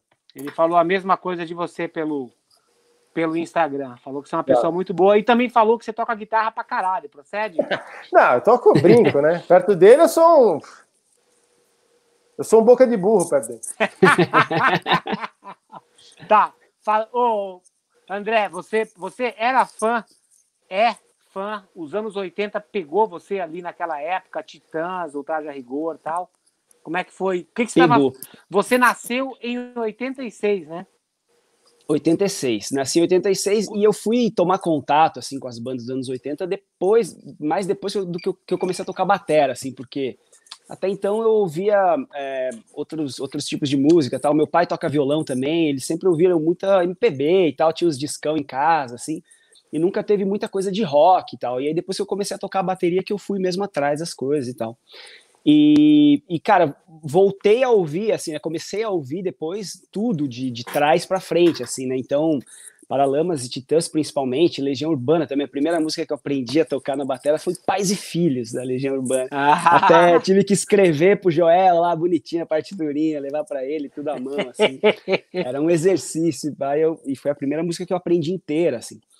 E, e, cara, e depois que eu comecei a ouvir, eu também aprendi a gostar é, muito desses, é, desses discos e dessas bandas, assim, e, principalmente a, a, para Paralamas do Sucesso por causa do Barone, porque é, é fantástico, né? É, é, incrível ele tocando e, e, o que ele fez né, nos discos dos Paralamas. Referência, então. referência, referência total. total.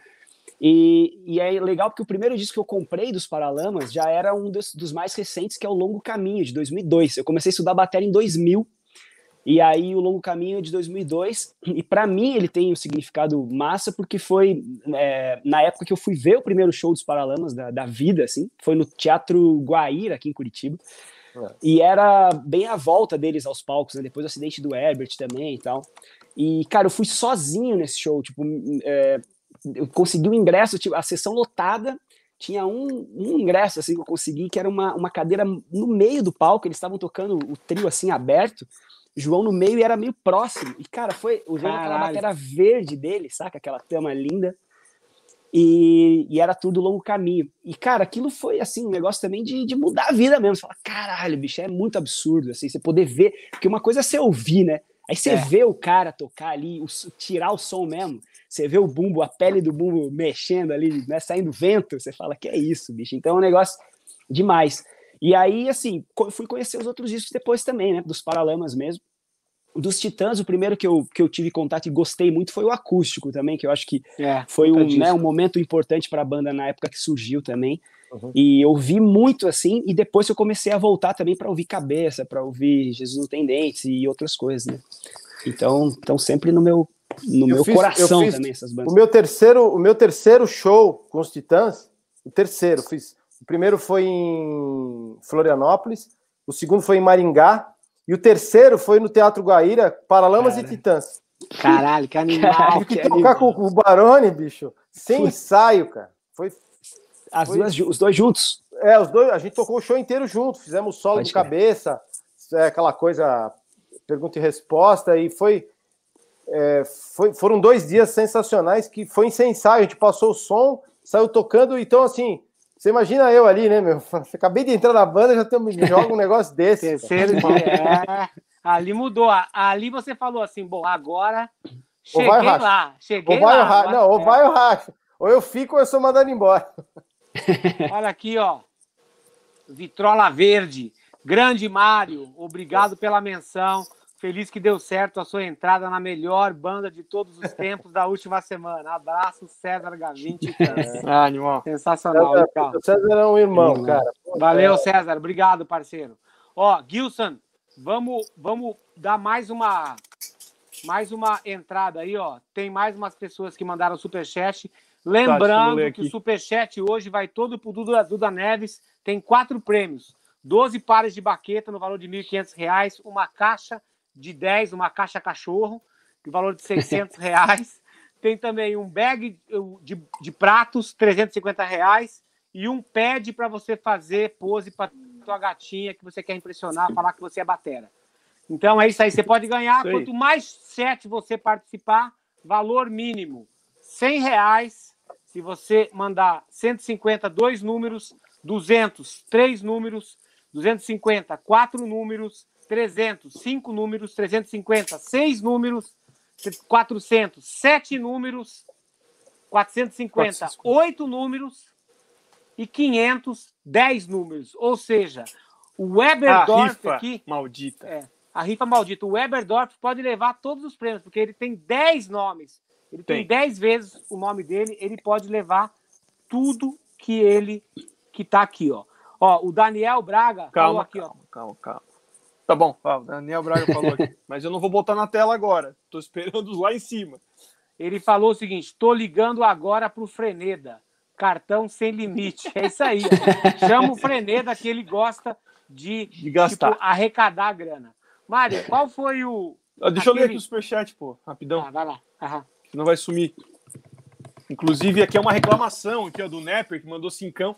Já mandei minha contribuição de shopping lá em cima, 25 chefão. E o Gilson pulou. Não pulei, é porque quando você manda só 25 pila, some rápido. Então manda 500. É isso aí. fica ali. Cara, fica e, também, 20, e 25 reais não paga nem uma dose de dreia, é. porra. Vamos lá. E vai. aqui, ó, aqui é vagabundo, ó. O Lucas Manente, o famoso Santorinho, mandou 200, 18 reais e 90. Esse aqui é um daqueles fãzinhos que eu falei, o Vagabundo esse aí. Esse, é vaga... esse, eu, esse, esse eu conheci pessoalmente, é um dos maiores é. vagabundos de Ele e irmão dele. Muito, ele o Guilherme, irmão dele, fãzaço de Super Combo, estão assistindo, Nossa. tenho certeza. Abração aí, Lucas, é nóis, valeu. E agora, é o Daniel, né? O próximo aqui. Uhum. Deixa eu ver aqui. Ah, só para botar na tela aqui, então. Ele que chamou o Freneda. Daqui a pouco o Freneda tá aí mandando mil reais. E aí, galera, você e pode ter, panda, você pode ganhar a caixa cachorro. Né? Dois Nunca se esqueça. Você é. pode, depois da aula que a gente teve sobre, sobre caixa cachorro aqui ontem, você pode ter essa caixa cachorro de pedigree também. Eu tenho uma. Você tem uma caixa cachorro? Tenho. Eu gosto, eu adoro essa caixa cachorro. Não tem gato, caixa gato, eu gosto mais de gato. A pele do gato, né? A pele do gato. Pô, a pele. Tadinho. Mário, qual foi o, assim, eu, eu quero saber primeiro assim, qual foi a primeira coisa assim que mudou assim, que você falou assim, caralho, agora tô num, num outro padrão, num outro nível assim. Que você falou assim que era diferente das gigs que você estava fazendo. Não menosprezando as gigs, mas a gente sabe muito bem, né? Tipo assim, Sim. porra, quando você vai para uma gig melhor, você fica em hotel melhor, né? Essas, essas, essas coisas. Uhum. Ah, e tem outra coisa, quando você vai para esse tipo de gig boa, a, a diária de alimentação não é uma diária fantasma. Ela existe de verdade. Não, não. É, não, a primeira coisa, brincadeira do gato aqui é brincadeira. Até eu tenho gato, meu, eu sou apaixonado por ele. Se alguém quiser cuidado, dele... é, cuidado, que tudo que você fala aqui, meu, as galera é. já, não, já entram. Se, né, se mexer no meu gato, tá, é. a situação é complica. Bom, é o seguinte. É, eu tive essa, essa, essa essa impressão que você falou, né? Pô, você toma um choque de realidade. É. Quando eu trabalhei na Globo no programa Sai de Baixo. Pô, eu fiquei seis anos lá. Então lá sim eu tomei um, cheque, um choque de realidade por conta da Globo, a estrutura absurda, os atores famosíssimos, né? Então, assim, era tudo dando certo, os caras explodindo na mídia, né? O programa que deu certo pra caramba. E a gente só tocava música brasileira, lá era outra coisa, né? Tocar baixinho, lá eu aprendi a tocar muito baixo, foi uma uhum. coisa que me ajudou muito. Tocar muito baixo mesmo, tinha que tocar e acompanhar uhum. ator que sai cantando e você tem que ir seguindo, cara. Então, ali foi uma escola muito boa para mim e ali eu tive um choque de realidade. Eu falei, nossa, é muita, muita estrutura. Então, ainda mais quando os caras se produzem, tem aquela luz, não sei o que, você fala, meu, é outro mundo mesmo. Aí depois, seis anos uhum. depois, você está acostumado. É... Quando eu entrei no Titãs, o que, o que mudou para mim é... é, que eu fazia muitos trabalhos picados, né? muitos. Uhum. Trabalhava com muita gente ao mesmo tempo. Eu tocava, tocava com o Nazi, eu tocava com o Léo Jaime, eu tocava com uma banda que fazia shows é, corporativos, eu tocava com Faísca, eu tocava com André Cristóvão, eu tocava onde desce para tocar, eu ia tocar, tocava em bar toda noite, toda, uhum. toda sexta-feira e sábado. E aí, quando eu, quando eu entrei nos Titãs, em alguns lugares tinha diária fantasma, tinha outros que não tinha diária fantasma. o Léo Jaime, por exemplo, eram diárias mesmo, tinha. O Léo Jaime tinha estrutura boa, né? não era, não tinha roubada. Aham. Mas quando eu entrei nos Titãs, cara, é... pô, eu tinha um road só pra mim, que só montava a minha batera, mesmo, não, é? não era um road que se dividia com alguém. É... Poxa, a gente é, ti- era uma empresa ma- mais organizada, é muito organizada, não é que era mais organizada, era muito organizada. Então tinha Não. o roteiro, né, a, a viagem, a temperatura do lugar que você ia. Então tem um monte de coisa que é legal você receber no seu no seu e-mail, tipo o horário de saída, o horário de chegada, a temperatura, enfim. E assim, essa estrutura do, do- dos Titãs é muito, muito forte, assim, é muito legal e, e te deixa mais confortável para fazer o show, né? Porque você, se você vai para um, pra um lugar, você dorme mal, come mal, é, Ah, chega é. lá, tem que montar a bateria, depois você tem que ajudar a desmontar, porque senão o cara perde suas coisas. É verdade. Né? É verdade. O roubo, deixa roubar. Ah, fui tomar uma cerveja ali e roubar. Então, tudo isso, cara, ajuda muito no, no seu desempenho como, como músico, né? Então, para mim, isso foi essencial. Eu falei assim, puta, meu. E assim, eu tinha o- repertórios na cabeça, né? Vários repertórios, alguns escritos que eu tinha que tocar e cantoras que eu tocava. E- então, assim, era. É meio loucura. Eu- quando veio, veio para melhorar minha vida nesse sentido, sim, porque eu realmente me senti abraçado, entendeu? E eles pediram algum tipo de exclusividade, assim, falaram, ó, cara, agora que você tá tocando com a banda, você não pode mais tocar em barzinho, você não pode mais fazer isso. Ou falaram assim, não, se você estiver livre da nossa agenda, É. você pode fazer o que você quiser, até tocar com pele de gato na caixa. Sim. é, isso jamais, né? Senão. É, é, eu, não, eles não tinha isso, não era uma exclusividade, é prioridade, né? Prioridade, entendi.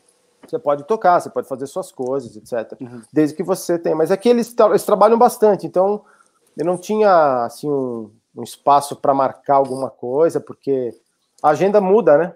Mensalmente tem coisa E- acontecendo. Então, quando você toca muito assim, né, tipo assim, em barzinho, em lugar que você tem que tocar um pouco mais baixo, geralmente você se vicia a tocar de um certo jeito, né? Eles chegaram em, em algum momento, assim, você, quando você começou a tocar com eles, falaram, Fábio, o Mário, por favor, cara, senta, senta o braço aí, vai, toca mais forte aí, porque aqui não é, Não. aqui não é barzinho, não. Senta um. Pelo contrário, porque o, o meu forte é tocar alto. Ah, Eu entendi. sempre toquei alto, muito alto. Aliás, todo mundo reclamava porque era muito alto. Então eu Caralho, que sempre me policiei para tocar baixo. Pra Então, não perder quando- a gig, né? Para não perder o gig, exatamente. Porque tem uma coisa que eu chamo de perspectiva musical, que eu acho que assim, o que, que eu quero ouvir de mim, Mário, tocando? Muita nota, pouca nota, alto, baixo? Com- com- complexidades em geral? Modulação rítmica? Vou derrubar todo mundo? Não, o que, que os músicos, o artista, no caso, ou, ou os artistas querem ouvir de mim? Lá nos Titãs eram quatro artistas que estavam. ah, eu, tava, eu tinha que proteger cada um deles, né? Não era um cara só. Então, o que, que eles querem ouvir de mim, Mário? Então, eu tinha que ter essa perspectiva, de acordo com a minha carreira, falar assim: lá atrás eu toquei isso e errei, agora eu não vou errar. Vou tocar alto aqui, porque aqui é alto. Então, lá atrás o cara pediu para tocar baixo, eu não quis tocar baixo, porque eu achei que era legal tocar alto e me ferrei. Então, aqui eu vou tocar baixo. Então, Entendi. essa perspectiva, saber o que o cara da casa, o cara da casa vem, o contratante, ou a empresa, né, no caso, o produtor, Mário, eu quero que você faça uma virada assim, assim. Eu não quero que você faça virada nenhuma. Então você tem que entender o que ele está querendo para você colocar a sua marca registrada também, né, em Aham. alguns momentos, mas também comportamento, cada lugar tem um comportamento adequado. Você não pode se comportar numa igreja do jeito que você fica num bar, né? Eu quero que vocês dois. A gente já tem superchat aí, Gilson. Tem mais um maluco que deu 100 Tem, aí. tem. Olha, Eu o quero- Joel tá aqui, chegou agora, hein, mano. O É. Joel Júnior, Joel Júnior Festas. Ei, Joel, o senhor nunca deu um superchat. É hoje, ó, Joel.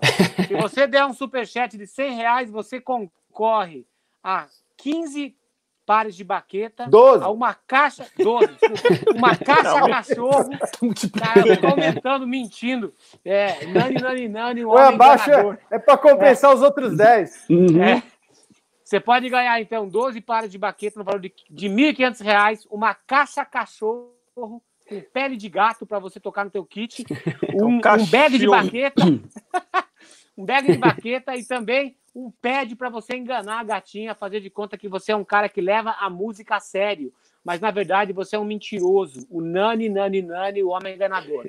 Funciona assim: você pode, com uma, com 100 reais, teu nome entra uma vez, com 150, duas, com 200, três, com 254, com 305, com 356, com, 3, com 407, com 458 e com 510 vezes. E, os, e, e o teu nome não sai. Quando você for quando você for sorteado, você pode ganhar todos eles, entendeu? Você pode ganhar todos. Então, vai aí, Gilson, que depois, agora chegou a hora de começar a fazer perguntas indiscretas para os convidados, que é a parte que eu mais gosto, porque é aqui que estão os olheiros para mandar essas novidadezinhas para o UOL.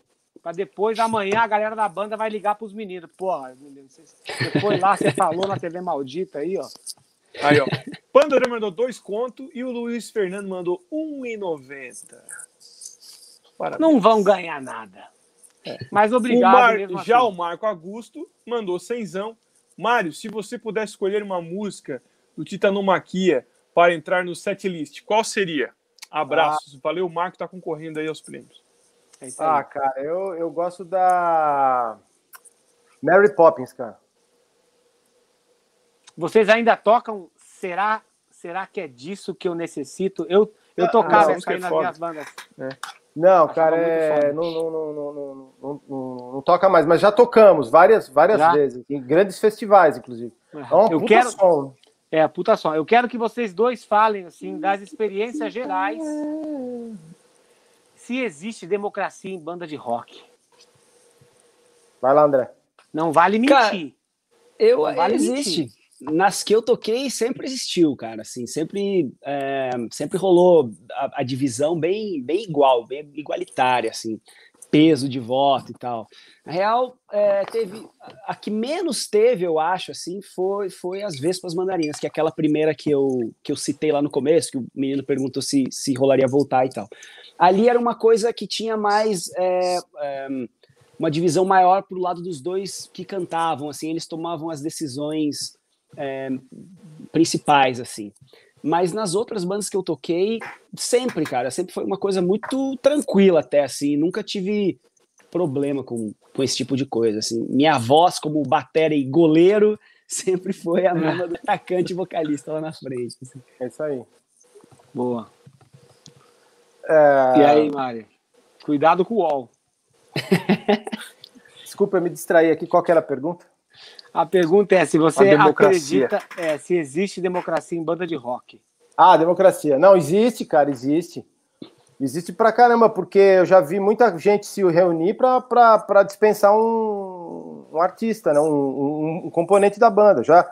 Porque democracia. Os Titãs mesmo é uma verdadeira democracia, cara, lá. É assim. É votado eles, ainda? Ele é votado, cara. Cara, o Charles falou que eles votavam é. até. Vamos, vamos jantar na parte externa do restaurante ou interna? Porque uns queriam ficar no ar-condicionado, outros não. Ainda bem é. que agora são menos pessoas, né? Não, mas é, funciona, funciona bem, cara. É tipo uma votação assim, eles são muito muito justos, assim. Então não tem esse papo de. Que a, que a verdadeira democracia é onde todos estão contentes, né? Não, não só a maioria, né? Então. E, cara, tipo assim, qual foi, qual foi a. Existiu alguma situação assim que os, que os os cabeças, né, os caras da banda mesmo, chegaram em uma situação que um queria uma coisa de você, o outro queria outra, eles tinham que decidir na frente deles, ter uma argumentação e chegar num ponto e falar assim, que a gente quer é isso, Mário. Ou sempre foi um consenso geral, assim, do que eles queriam de você como baterista? No, assim, assim, quando, quando o, geralmente o que, que, o que pede é o cantor. Quem tá lá, como todos cantam, quem me pede alguma coisa, quando quer alguma coisa específica, é o cantor. Uhum. Olha, Mário, eu queria que essa música fosse um pouco mais rápida que a original. Ah, essa aqui eu quero que seja um pouco mais lenta. Ah, essa aqui eu gostaria que você fizesse umas viradas a mais aqui, não sei onde. Não, aqui você abre mesmo, que eu quero um negócio barulhento mesmo, sabe? Então quem uhum. vai cantar, geralmente tem essa. Chega, em mim e fala o que, o que, o que, o que ele está precisando. Mesmo quando a gente vai criar alguma coisa nova, ou disco uhum. novo, alguma coisa, pô, Mari, faz umas viradas aqui e tal, não sei o quê, entendeu? Então, teve. Eles também são muito legais, assim, porque eles me, me abriram para compor também. Então, assim, pô, esse animal. último ah, da ópera rock, tem música minha tem música do Beto também, em parceria. No Puta, disco, no, no Iengatu, no Iengatu tem uma música minha com o Sérgio Brito, que eu mostrei para ele, ele achou legal e ele fez uma belíssima letra que chama Cara. Flores, Flores para Ela, que é uma música que fala sobre a violência contra a mulher. Então, é uma música que sensacional, que enfim, a gente, eles são muito abertos, assim, se você tem alguma coisa relevante para mostrar, eu vou ouvir, ou se foi irrelevante, eu vou te falar, ó, é irrelevante. E, e pô, para mim foi muito bom isso, porque, né, te dá, te dá mais força, incentivo a continuar fazendo, né? Porra, parece o Angra, cara, que as, que as músicas começavam com as minhas levadas, com as minhas ideias, e depois eles roubavam. Ah, não, isso aqui foi eu que criei. É, sério? é. Ô, Mário, só para galera, desculpa, só pra galera entender essa parte de composição, você se refere à parte de bateria, ou você toca outros instrumentos e você chegou com uma música lá, com 10 de letra, no caso, né? Melodia, não. como é que foi? Não, eu, eu toco guitarra, né? Então eu faço, fiz a batera e a guitarra, uhum. gravei, né? Legal. E, e mandei para ele por, por, por, e-mail na época, para ele ouvir, né? Uma base e tal do que da minha ideia. Uhum. E era um groove com uma melodia citada, né? E ele ele musicou, ele criou uma, uma outra parte lá. E, e, aí somou e ele me deu o crédito lá. O crédito é, fez essa gentileza, né? E porque eu, eu, eu, como estudei, eu estudei quatro anos na Escola Municipal de São Paulo, em percussão erudita, então lá aprendi bastante coisa em relação à harmonia. Toquei, tive que tocar, fui obrigado a tocar xilofone, tímpano, então eu tive um pouco dessas aulas teóricas de, de, de, que era obrigatório da grade, então me ajudou muito. Como o meu instrumento também foi o primeiro, o primeiro instrumento foi um, esse cavaquinho aí que era do meu pai, que estava no armário, ele foi meu primeiro professor. Me passou algumas coisas, ele não era músico profissional, mas ele me passou umas coisas, então eu tinha uma certa uma intimidade a mais com umas notas. Então eu criava, eu sempre gostei de fazer umas músicas em casa. Então, e aí inclusive tenho parceria com o André Cristóvão também, tenho com o Flávio Guimarães do Blues Etílicos, que eu vou mostrando, né? Falar, uhum. Aí vai os caras Cara, gostam ou não. E como que vocês definem assim, pô, é um percentual, né? Tanto por cento para letra, tanto por cento para música. Então eu acho, Mário, que você merece tanto. O que, que você acha? Tem um, tem um consenso ou é tipo como, como era lá no Angra, que os caras registravam as músicas, colocavam o meu percentual, e aí quando eu ia falar, pô, vamos decidir aí. Não, a gente já decidiu porque a gente tem mais experiência e a tua parte vale 2,5%. Hã? É, agora dá para mudar. É. Agora Entendi, não dá não. mais. É. Olha, eu não sei como era antes, eu não sei como, como eles, como eles dividiam isso, porque a maioria, a, eles tiveram muitas composições antes de mim, né? Quase todas, né? Uhum. Mas é, eu comigo, pô, eles foram super generosos, porque assim, 50% para mim e 50% para o Sérgio.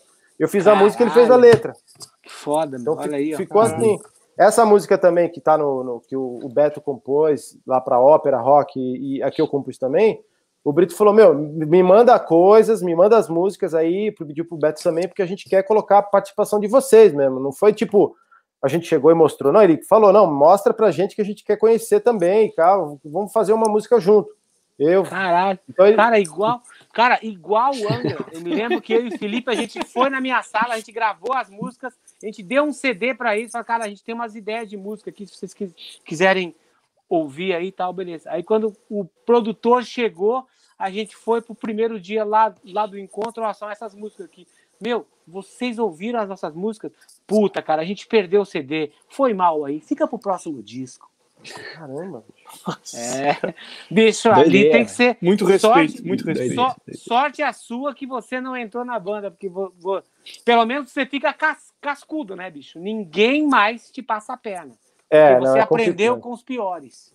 Mas eu já sofri esse tipo de coisa em, outras, em outros lugares. Ah, tá. Já entendi. sofri. Tem um cara aí que eu até não quero encontrar e não faço questão, mas ele, ele eu mostrei uma música para ele, estávamos lá ensaiando, é uma banda que a gente assinou com a EMAI, a gente assinou com a EMAI, ele fez um contrato para assinar com ele e ele assinou com a EMAI. Hum, nani, nani, nani, hein? Enganador. Isso é nani, nani, nani. É. E esse cara aí, eu briguei com ele assim, falei, meu, não dá mais, cara. Esquece, não tem como, cara, conviver com isso. E eu mostrei uma música pro cara. No dia seguinte que tinha ensaio de novo, ele apareceu com uma música que era a minha, que era um riff de guitarra que eu tinha feito, que eu tinha mostrado. E ele falou: Não, não, essa música eu fiz ontem à noite quando eu cheguei em casa. E assim, até os caras da banda falaram: Não, pera lá, e começaram aquela discussão. Então isso daí acontece, cara. Não fique, não fique chateado. Cara, cara, e é igual uma música chamada Waiting Silence do Temple of Shadows. Não, Waiting Silence? É, a Waiting Silence, eu dei uma ideia, né? Os caras falaram, porra, legal essa ideia, vamos, vamos, vamos botar aí, né? Aí todo mundo já, já, já botou aquele pé atrás. Pô, os caras, os dois ali, que são os, os, os cabeça da banda, ficaram assim, não, mas é legal, pô, né? Vamos tentar, tal, beleza. Aí no dia seguinte, um dos dois chegou então. A gente pensou daquela parte lá, a gente tem uma outra solução agora, vai ser assim, ó. Falei, pô, mas aquela parte é mais legal. Não, mas essa parte aqui eu acho que funciona mais. Só para você não ter crédito, entendeu? Só pra você não falar nada. É Só pra você não falar foda, né? nada. É, isso Ó, acontece saber-. Mas lá Quero não acontece. Vocês dois. É, legal isso, hein? Muito legal. Quero saber, ó, tem mais um cabra aqui, ó, o Gilson. O Emerson Furtado, que também está concorrendo, ó. Sim, ele não conseguiu mandar 100, mas ele, eu pedi para ele mandar logo Uhum. é, complemento. Isso, então ele mandou complemento 94 nominal. e 90. Estudei com o Duda em 96, só lembranças maravilhosas. Grande abraço ao Duda, Falcão e Guerra. Só férias no chat, parabéns à TV Maldita pelo canal. Grande abraço a todos e melhoras ao grande mestre Duda. Valeu, Emerson, que completou depois aqui com mais, Mais 7,90. 7,90. Obrigado, cara. Tá concorrendo aí então aos prêmios. Olha que maravilha. O, San- o Sandro Sala também, ó. Ele tá querendo uma pele, uma caixa cachorro com pele de gato. Mandou cenzão, ó. Não tem uma caixa burro, não, que sai som de burro. Aí todo mundo vai mandar lançar, né? superchat. Cara, eu vou, eu vou um lançar uma sorteio. signature. Ó, Eu vou tive a minha primeira bateria tinha uma caixa Da com som Donkey's de pato, certo? pato. Ó, hoje, hoje o André Jung, que é um dos diretores aqui da Pearl Brasil, ele me ligou e ele falou que ele vai mandar uma caixa sensacional de Maple da Pearl para a gente fazer uma live especial para arrecadar fundos para o Duda Neves também. Então vocês podem esperar uma, uma caixa sensacional. Não vai ser uma caixa cachorro, mas vai ser uma caixa que você vai poder afinar de outras formas também. Então, muito em breve, assim que eu acertar o dia com o Gilson Naspolini, quando ele me responder as mensagens, aí a gente vai ter essa data, então, dessa caixa. Mas Segue o aí, seu nome é Gilson, favor. Gilson ou Gilson? Não, ele mudou depois que eu conheci Nico McBrain. É, Aí ele me batizou novamente, eu nasci de novo e agora é Gilson. É Gilson. Porque ele, ele foi agradecer aqui, pô, eu quero agradecer você, Aquiles, e também o Gilson, um prazer falar com vocês. Aí ele virou o Gilson. Entendi. Gilson. Eu, eu fiquei Gilson. preocupado, tô chamando o cara de Gilson e tá errado, mas tô lendo Gilson, eu falei, pô. O cara, é edu... o, ca... Ó, o, cara... o cara é educado, o cara toca nos Titãs, uma banda com pedigree, olha aí, ó. Tá Mano, vendo? pô, não, não é isso, cara. Pô, Imagina, imagina. Chateado, vou chamar o cara do nome errado. Não, até a minha mãe tá me chamando de Gilson Olha agora, então eu não ligo mais. aí, até o, até o, o Drum Time Joel apareceu com cenzão, tô falando. louco. tá Ah, melhorando, vamos lá. É. Mas calma aí, vamos no Sandro Sala primeiro aqui, já vamos chegar no, no seu Joel. Mandou cenzão também, então UOL Notícias amanhã. Baterista brasileiro revela em live esquema de tráfico de caixa cachorro com pele de gato. Essa caixa também é conhecida como caixa doguinho. Galera, não, não- não vamos ficar confundindo as coisas. Não estamos dizendo que a caixa não presta, hein? É só porque é o estilo da caixa 10 polegadas aí. Faz assim, ó. Ela faz o, o som da, o som da galera do forró, né? E aí, ó, o Joel, então, mandou cenzão. Ah, André tem história fantástica aqui na Drum Time, maior orgulho. O Mário encontrei lá nas aulas na Collective. E o pad para enganar eu aprendi com o Aquiles, que fugia das aulas aqui para ir tomar refri de canudinho na padaria. Pergunta: qual o setup de cada convidado? Grande, grande Joel. Um abraço aí, Joel. Grande Abração, Joel, abraço Joel. aí. Professor, professor. Professor. Ô, tem mais cenzão aqui, peraí. Antes de, de responder a do Joel, só ver Aham. aqui o, o Marcelo Santos mandou cenzão, também tá concorrendo. Líderes do Angra, Aquiles, agita, mas agita no seu lugar. Cara, pior, o pior de tudo é que essa frase é real. Essa frase aconteceu num show do Angra, quando a gente estava entrando para um show na França, que era a primeira vez que a gente estava tocando lá.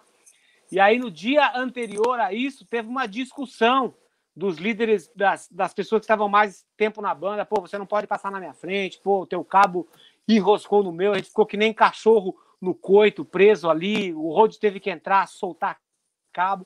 Aí, beleza. Aí teve uma pessoa que falou assim: aí você, pô, galera, show hoje aqui na França, pô, primeiro show, vamos agitar, tal, vamos agitar. Aí um dos caras falou assim: é isso aí, agita, mas agita no seu lugar. E isso virou, virou jargão na TV maldita, como a gente não perde uma dessas aí, né? Então é o seguinte, eu quero saber. Não, agora responde a é. pergunta do Joel ali. É, sobre o setup, setup de, cada um. de vocês. É. O, meu ia, o meu, se eu falar, vai demorar a live inteira. Então eu não vou falar. é o meu mais enxutinho, o meu mais enxutinho. O meu, inclusive, falando de setup, teve um show também, aqueles que eu trampei o, com o Tripa, cara. Ele fez para mim. Sério? Olha, que animal. Hoje, é, num festival também. Aham. E aí ele falou, pô, a tua bateria aqui tá fácil pra montar, do Aquiles que é foda.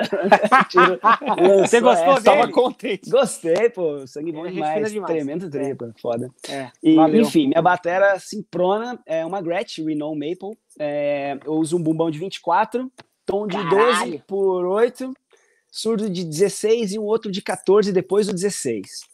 Aí os tá errado. Tá, tá errado, errado né? Tá errado, não pode. Tem não. uma pessoa aí que fala que não pode. Tambor tem que ser pequeno pro, pro grande. Isso aí tá errado. Então eu tô, tô morto, então. Ih, então fudeu. Tem, amanhã vai estar tá na UOL. Mas eu vou, eu vou, eu vou, eu vou, eu vou, eu vou, eu vou cortar o barato desse cara aí que eu não sei quem é, mas vou dar uma explicação aqui que é um argumento fortíssimo, hein? Vai. Posso falar? Pode falar, depois eu continuo. Já terminou? Já terminou? Não, termina. Não, aí, falta termina. um pouquinho, mas é. tá. Então termina, termina, termina. Conclui Cara, e pode 16, falar das 14. marcas e pode falar das marcas que são que ah, legal. endossam Beleza. vocês, tal, tudo aqui é aqui é aberto. Vai lá, André. Então, a bateria é uma Gretsch, como eu falei, 24, 12, 16, 14, caixa de 14 por 6,5, é, de alumínio martelada. Aí os pratos são da Orion Symbols, eu uso um hi-hat de 14, crash de 19, crash de 20, é, um outro raiz de 20 e um stack com um China de 18 e um mini China de 14 em cima. Aí tem uns, uns, algumas coisas eletrônicas também, um SPDS que fica aqui na, na minha esquerda e mais um pad para ligar umas coisas na direita. É, baqueta da Vic, Furt e pele da Remo. É isso. E você, você usa o SPDS para fazer o quê e você triga o quê? Eu deixo para fazer alguns momentos eletrônicos que tem no show que não é bateria acústica. É, não, bumbo é caixa. Ah, bumbo, bumbo ca... é, uns bumbo aqueles 808, uns coisas de tremer terra, assim. Som de bumbo, meu, sei. É, tem essas coisas assim mais eletrônica mesmo. É, som de palma também, rola umas... Ah, tem, tem umas percussões. Tem umas percussõezinhas, rola uns tamborinzinho. E do lado direito aqui é mais o treme terra mesmo que eu deixo também. Quando eu tô fazendo, às vezes, alguma virada, eu preciso cair nele, ele tá, tá, tá. tá simples aqui do meu lado direito. Basicamente isso. E o que, que você triga? Não, não, nada tá ligado. Ele só tá ligado no SPD. Ele ah, é, só tá. Ah, não, é tá. não, ele é um pad que tá ligado no SPD. É isso. Legal. E aí ele ativa também um som X de, de bumbo, às vezes de caixa também, mas mais de bumbo. Bacana, bacana. Bom, eu, não, não. Eu, eu, não, tenho, não. Eu, eu, eu tenho um kit maior, né, que eu uso em casa aqui, que eu faço meus vídeos. Aliás, porra, acesse meu YouTube, eu tenho feito bastante coisa lá, agora na quarentena, tentando melhorar lá a meu desempenho nas redes sociais, inclusive no YouTube, porque eu nunca dei muita atenção para isso, para te falar a verdade, cara. Eu sempre fui de, de, palco, eu sempre quis tocar, e eu nunca dei muita atenção. E nessa quarentena eu parei para ver que eu perdi um puta tempo ficando ausente disso, entendeu? Uhum. Então eu tô Legal. tentando recuperar aos poucos. Então, para quem não me conhece, por favor, entre lá. Eu tenho feito muita coisa lá. Tem o meu curso agora lá para ativado para quem quiser fazer, desde, o, desde o zero, né, para iniciantes, básico 1. E o kit que eu uso para fazer esses vídeos aqui, que é o kit que eu gosto também, que é, como disse o Aquiles, eu também já fui boca de burro lá no metal. Eu gosto, eu sempre gostei de dois bumbos, eu, eu nunca tive carregar e tal, e fazer show, porque não adianta chegar com dois bumbos lá no Titãs, entendeu, bicho? Não, uhum. aquilo, aí volta aquela, aquele assunto que você tem que, você tem que ter uma certa uma perspectiva do que você já passou para fazer, né? Uhum. Então, Bom senso, tenho, né? É, um bom senso, exato. Então, assim, não adianta chegar lá. Agora, eu gosto de usar dois bumbos aqui. Eu tenho uma, uma Gretsch Brooklyn, que é um, um som sensacional, é, surpreendente, aliás, e para rock, né, para tocar rock. E eu uso um kit de tre um tom de 13 e um surdo de 18 e uma caixa de 10, que, é a, que vocês Cachorro. se intitularam aí com cachorro, entre o tom de 13 e o tom e o surdo de 18. Ih, vai dar problema amanhã. Olha o cara vai falar que tá errado esse setup. Eu tenho uma caixa, Você tem que caixa fazer aula para aprender como montar a bateria primeiro. Eu tenho uma caixa 6,5 da Brooklyn também, martelada, que é sensacional também, que é uma caixa que eu. que ela não é diecast, mas também não é aquela, aquele aro comum, é um super hoop que ele não esbu- esbuga- esba- esbugalha a baqueta de uma forma absurda, mas ele tem um som muito bacana e não é tão seco quanto o diecast. Eu gosto muito dela. E eu uso também, eu estou colocando um tom de 10, olha isso, é 13, 10. Nossa, Aí- vixe. Vai E pegar aí o tem um- a caixinha de 10 e o surdo de 18. Eu uso dois hides, os pratos todos Turkish, é, linha Classic e linha Rock Beat. Eu gosto muito dos crashes de 20, não gosto de crash pequeno, então eu tenho dois crashes de 20, Ah, cada um com um som maravilha. diferente. Tenho dois crashes, dois rides de 22 polegadas, um é um pouco mais fechado, o outro é mais aberto, Crash Ride. Tem um Shine invertido, que é o, o Swish, né? O nosso querido Peter Erskine, que usou muito esse Swish, né? Os- Eu adoro ele porque você pode conduzir e atacar. Uso uns, umas, per- uns splashes invertidos e um China também bem, bem seco do lado esquerdo. E é um kit grande que eu estou usando para gravar aqui em casa, fazer esses vídeos todos de cover que eu tenho feito lá. Eu tenho subido uns drum cover.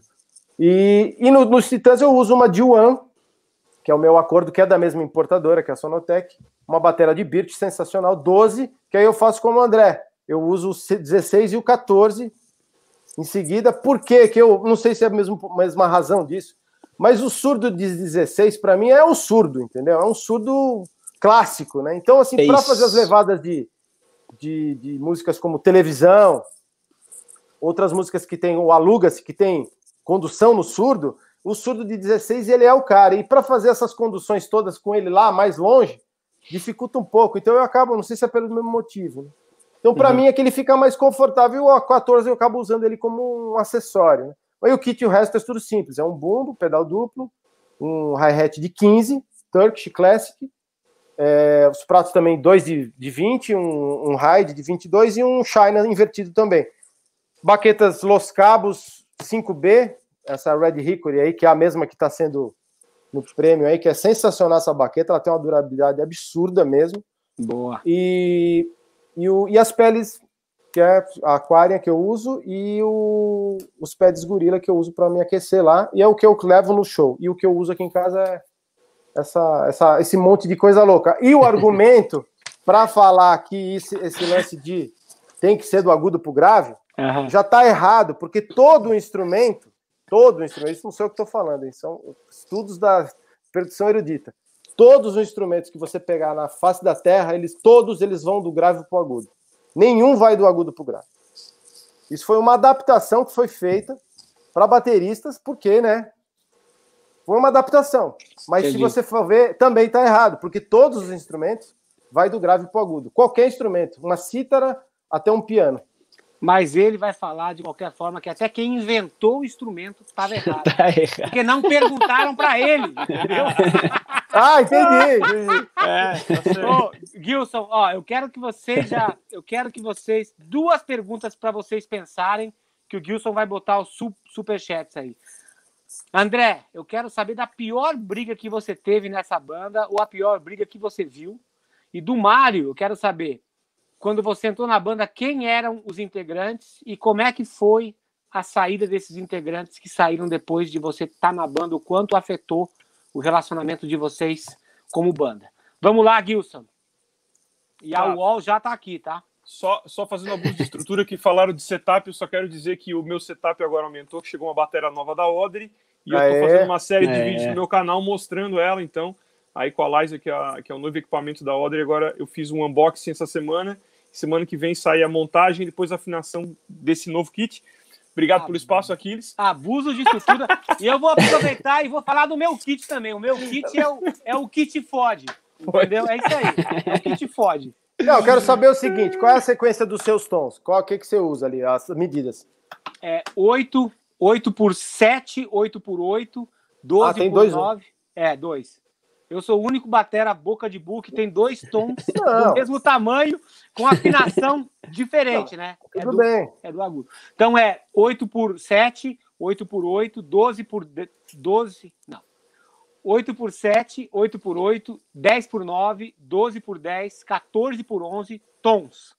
Certo. Aí surdo de 16, primeiro surdo, surdo de 18, né? E surdo de 14 do meu lado esquerdo, dois gong basses de, de 18 por 16, é. E a caixa pri- principal é 14 por 8 ou 14 por 7, e eu tenho uma caixinha cachorro também do meu lado Ah, esquerdo. ele pegou! Eu sabia! Eu sabia que via pintar ela aí. Eu Eu tinha- sabia. e, eu, e eu tenho um mini timbalito de 6 também, que eu deixo embaixo aqui do chimbal para fazer viradinhas marotas Legal, malandras. muito bom. De shopping. de shopping. 14 por 8 eu, eu gosto muito de caixa. Nossa, 14 por é, é muito. Animal, que é um tiro. Cara, eu tô É. usando essa semana uma caixa nova da Mapex que eles me mandaram, a Sólidos. Eu tô apaixonado por ela, bicho. Pois é, mas é difícil achar uma por 8 legal, né?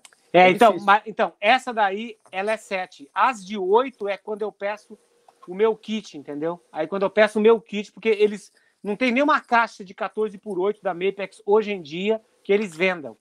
Ah, é? Então, dá sempre uma briga isso. Tipo assim, sempre quando eu peço, eu ficava falando, puta, vai ter que fazer ferramental. Eu tô- eu- Eu tô à procura de uma caixa de 8, assim, que, que, que, tem, que combine com a minha mão, né? Que- Porque cada um é aquela coisa, né? É cada, às vezes, você, pra você é a caixa essencial, pra mim não, É. né? E é vice-versa. É. muito louco isso, né? É. Que nem prato também. né? Mas eu, eu tô em busca de uma caixa de 8. Eu vi uma vez uma, uma caixa de um amigo, cara, que era sensacional, mas ele não vendia mais nem a pau. E hoje também, se vender, ninguém compra, porque ninguém tem dinheiro pra nada. Mas Aham. foi uma. É, é difícil achar mesmo. O Gilson é um cara sortudo com caixa de 8, né, Gilson? É. Ele tem, ele tem Sim. uma.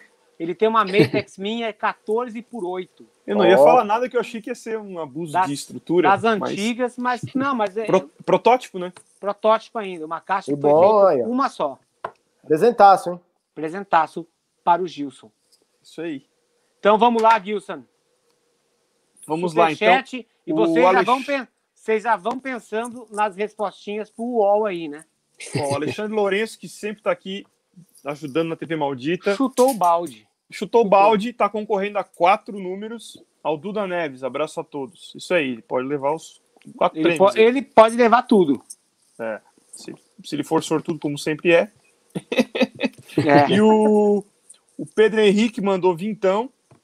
Fala TV Maldita, passando para dizer que sou fã do som do Mário Fabre. O cara é foda, ganhei uma baqueta dele em um show aqui em Juiz de Fora, Obrigado. na época da turnê do Cabeça. Passei o show inteiro vibrando com o som. Foi lindo. Isso aí. Ó, obrigado. Obrigado. Tem mais? Olha, que não. olha quem apareceu aqui. O Lu Festas. O Ah, o Luffy Luffy. Festas. Lu Festas. Luffy Peles. É. 4,99. Passando só para agradecer o Aquiles pela afinação da batera. Ficou top. Fui lá na casa do Luffy hoje, aqui pertinho de casa. Fui lá, dei uma afinadinha. A gente botou Peles Evans na batera dele. Ficou legal pra caralho. E aí ele, Ele me botou. em quartas, Luffy? Foi em quartas É, que ele afinou? hoje, é, exatamente. Se fosse amanhã, ia ser em quintas. Em quinta. em segundas é mais complicado, hein? É isso aí. Cara, vocês já tiveram situações. Ah, falando em som, pô, eu já vi muitos vídeos aí do, aí do Mário, os vídeos que ele tem postado, tá um puta de um som, viu, Mário? Pô, obrigado. viu? Pô, Muito você- bom você mesmo. Chegou a assistir algum? Obrigado, cara. Cara que sabe tirar som de batera, tocar, Pô, obrigado. entendeu? Muito obrigado, bom. obrigado. Vocês recebem esse tipo de inquisição por parte dos alunos? Tipo assim, cara, tem uma batera Yamaha sensacional, mas ela soa pior do que a caixa cachorro. Todos os tambores não afinam. Vocês já tiveram que ajudar aluno a afinar a batera em aula? Ah, direto. Tá, já.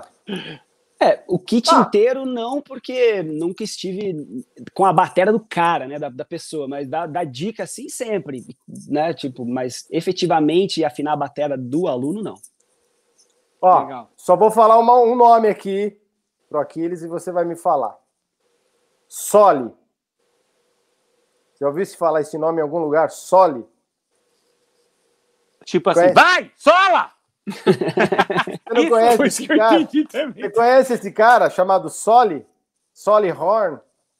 Um não, cara que não você- lembro assim. Ele falou pra mim que você deu umas aulas pra ele particular. E eu dei aula pra, particular pra esse cara e é na casa dele da aula. É um judeu, ele é puta gente boa, tem umas puta batera. Ele falou que teve aula com você umas, umas, umas vezes. E eu tive que afinar a batera dele várias vezes. Onde, não- onde ele mora? Ele mora ali na, na Higienópolis, né? E, e antes ele tinha uma sala num estúdio nas Perdizes, na Caiová ali. Cara, era um cara assim que tinha um monte de prato, mais prato do que cabia na bateria. Esse, esse é. Ele Foi. conhece, aqui, ó. Ele conhece. É, exatamente. Eu fui na casa dele, sim. Aí, aquilo ali foi tipo, sei lá, 2005, 2006. É. Eu falava, cara, puta, eu não vou na casa. Não, mas faz um preço. Não Ele tem compre- pagava É. uma puta grana. Aí eu falei assim, bom, aí você tá começando a falar uma coisa que parece ser interessante. Aí eu até acordei, jogou videogame com ele. eu até joguei videogame com Mas ele. você falamos esqueceu esse nome, cara. Esse nome Soli é inesquecível. É, não, agora, agora lembrou e lembrou bem. Lembrou. E ele é um cara gente boa. Gente ele é um cara- finíssimo, cara. É um ele é amante muito de gente boa. cara. É. E ele, e ele tinha, exatamente, ele tinha um monte de prato paste, né? É, um monte. Nossa, Mas uma, um uma monte, festa. E ele, ele pedia para afinar a bateria direito, eu explico direto para ele. Eu, eu explicava para ele, Soli, não é assim, cara, também você precisa aprender a tocar, não é só ficar, ficar você perder a aula afinando a bateria. É, muita festa. Ele era super festas. É, Super- né? Super Gêmeos ativar. é, em é. forma de festas. Hiperativo, outro, é. puta, mas muito assim, muito. Ele emendava os assuntos, tá falando de uma coisa, ele já emendava em outro, já ia, era uma confusão sem fim. Meu Deus. Ó, o Nepper mandou aí. Nepper aqui, é. é. Aquilão, tem que ter as manhas para usar o tom de 6? Pra dar. Cara, o tom de seis é muito pequeno, eu não consigo nem acertar ele. Eu vou fazer assim. Por isso que eu, fiquei- eu sempre me chamou a atenção, cara, o, o Barone tocando ao vivo. Com aquela época ele fazia as viradas. Os. E fazia as viradas, tipo, tocando duas notas em cada octava, tudo perfeito. Falei, nunca serei. E tocando ainda com uma mão em tradicional, cara. É, Tem que É praticar demais. vai certinha na caixa cachorro aqui, né? Na caixa cachorro, é. Aliás, falaram aqui que a Black Panther agora é Black Poodle. Black Poodle. A caixa do cachorro que não late. Muito bom. Então, e aí, hein? Qual foi a maior briga que o André presenciou nas suas bandas? E eu quero que o Mário fale que quando você entrou, quem eram as cinco pessoas e aí quem foram os caras que saíram e quanto teve de impacto isso na imagem da banda e no, e no relacionamento da banda e o que, que mudou, né? Entre, Tá. entre vocês. Cara, ó, sobre briga, eu sempre tive assim muita sorte nas bandas que eu toquei, porque a galera sempre era muito tranquila, muito de boa. É, e do lance de, de falar do, do democracia e tal. Nani, cara. nani, nani. O André. Deia é enganador, Não, Gilson. não, não, vou contar. eu vou chegar Encontramos um verdadeiro lá, André não. Deia é enganador, entendeu? Ó, o lance de democracia, é, eu toco em três bandas hoje. Sugar Cane, que é de hardcore e tal, que eu toco desde 2007, que é a banda que eu toco há mais tempo, é, de Curitiba, que eu me mudei para São Paulo com eles. Violet Soda, que é uma banda nova que eu montei com meus amigos em 2018. E a Super Combo. Nas Você tem que três- montar uma banda agora chamada Super Chat. Super Chat. As três, cara, a gente tem, meu, acordo de sempre, é, lance de autoria, a gente divide igual, porque pensa no negócio como um time mesmo, que a, a coisa não sai se não tiver uma das peças. Então a galera toda é muito generosa nesse sentido também, e eu sempre tive muita sorte com isso nos, nos rolês que eu toquei. Mas com o Sugar Cane, eu tive um- uma, uma, uma experiência uma vez, logo que eu entrei na banda, eu tinha, eu, pô, 2007 eu tinha 20 para 21 anos, moleque de tudo, assim. E os caras que, que tocavam tinham um pouco mais. Acho que o, o Capilé, que era o vocalista, tinha 25 na época, e o irmão dele, guitarrista, os dois compositores principais, o Vini tinha acho que 27 ou 28. E eles, por serem irmãos, tem aquele, aquele lance de você jogar a verdade na cara sem pensar em nada, né? Os caras tretam assim um jeito é, que você não tretaria com uma pessoa se você não fosse tão próximo, não tivesse nascido na mesma casa que aquela pessoa. Aham. Então o irmão tem disso. E a gente tava, é, tinha entrado em estúdio para gravar é, um disco, o primeiro disco que eu ia gravar, e tinha uma das músicas, band de hardcore, tinha uma das músicas que não era muito do estilo e tal. E o Vini, que era o guitarrista, compositor que fez esse som, ele gostava muito da música, tinha um significado especial pro cara, era uma parada que ele, tipo. E aí a, a discussão era: essa música entra ou não entra? E aí, tipo, eu, moleque, falou: meu, pô, pra mim entra, né? Tá, vamos votar aí, né? Aí o baixista também era novo na época, o cara, não, também vamos entrar. E aí o, o, o Capilé, vocalista, ele deu a cartada dele que, de, meu, essa música é uma merda, essa música não presta, e não sei o quê. E rolou um estresse baixo astral que teve que acabar o dia de gravar. A gente parou, foi embora para casa, porque não dava mais para gravar naquele dia. Então, esse eu acho que foi esse, o bagulho mais absurdo que eu vi de, de treta de ter que parar o dia de trabalho de todo mundo, assim. Depois disso, só discussãozinha, tipo, ah, meu, pô, toca um pouco mais baixo aí, toca um pouco mais forte aí, faz virada diferente, esse tipo de coisa que eu acho que rola mais, assim. Mas tipo assim, a, aquelas, aquelas briguinhas de shopping, né? Você é feio, é. bobo e mulherzinha. Tô de mal de você, ó. Tô Exato. de mal de você. Esse tipo de coisa. É o, só... mundo, o mundo mudou bastante mesmo, né? Ai, é, cara. cara. Ó, a gente Nossa. tem 500 pessoas vendo a gente ao vivo aqui agora e só tem 395 likes. Galera, vamos colaborar. Vamos porra. descer o dedão. Vamos descer o dedão, entendeu? Vai lá então. E aí, é... Mário, como Bom, é que foi você quando você entrou na banda?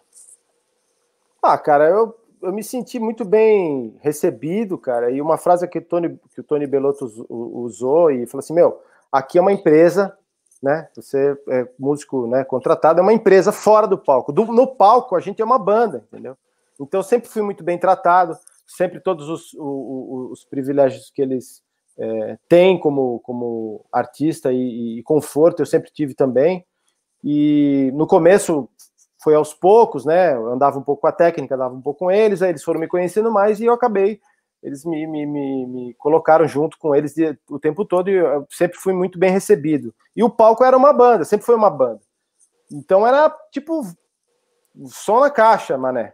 Entendeu? Não tinha esse papo de não, toca aí. Como tem muito lugar que é assim, né? Não, pera lá, né? Não, não toca, senta o pau nessa é uma banda, entendeu? Ah, legal. Então, dentro do rola, bom senso. Rola, rola muita briga entre eles? Nada. Dis, cara. Discussão, assim, pô, não, é, pô você não. errou aquele negócio hoje. Porra, você passou na minha frente na hora que eu fui mandar beijo pra galera. Não, eu fui papo... fazer assim e apareceu meu bíceps. Eu vi isso. Porra, você, bem na hora do meu. Que que me apresentaram, que eu tava abanando assim, que eu deixei a camisetinha para aparecer meu vídeo, você entrou na minha frente. Eu vi isso aí no Angra, entendeu? É, é.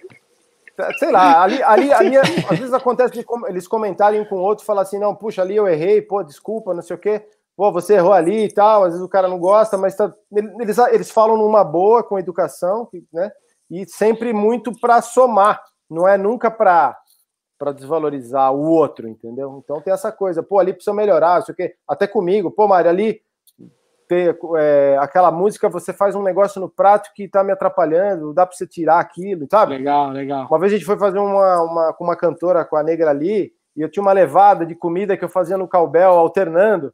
Então o Calbel, uma hora tava num lugar, outra hora tava no outro. então ficava... Ela falou, meu Deus, ele pintou esse metrônomo, tá me, me... Metrônomo. metrônomo. Era porque era um cabel, cabel low que eu tenho, e ela, ela falou: Meu, Doni, pinta esse cabel. Então ele tava fora meio uma hora no tempo, outra hora no E, e ela ficou perdida. Ela me pediu: Meu, pelo amor de Deus, não toca esse cabel. Então, assim, é, são detalhes, são ajustes da passagem de som, entendeu? Que a gente tem que. Uhum. Tem que falar, mas é só isso, assim, a banda que você perguntou, né, que, o que, que é, mudou? Não, não, não quem, mudou. Que, quem que tava na banda quando você entrou? Quem eram era, os cinco, era, cara? Era o Paulo, o, o Sérgio Brito, que ainda está, o, o Branco Melo, que ainda está, e o Tony Belotto. Era esses... Ah, o Nando é, Reis já tinha saído, então. Já. Eles estavam. Estavam esses quatro, esses quatro, mais o Charles. Cinco. Ah, tá, cinco, tá, beleza. Aí saiu o Charles, ficaram os quatro, que era o Paulo, o Sérgio Brito, o Branco Melo e o Tony Belotto.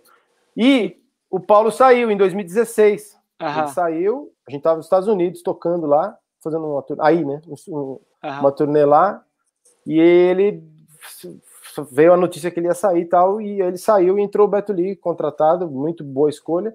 E não mudou, cara, não mudou. O nome é muito mais forte, né? É forte, né? Eu sei. É uma... Bom, ah, Gilson, acho que a gente pode ir para finaleira, né? Fazer o sorteio, já que vocês. É, você vai levar um tempinho é, mesmo. Vai então levar vamos... um tempinho. Enquanto isso, a gente vai batendo papo, que a gente vai dando uma ciscadinha aqui com o Mário e com Vou o André nessas partes finais.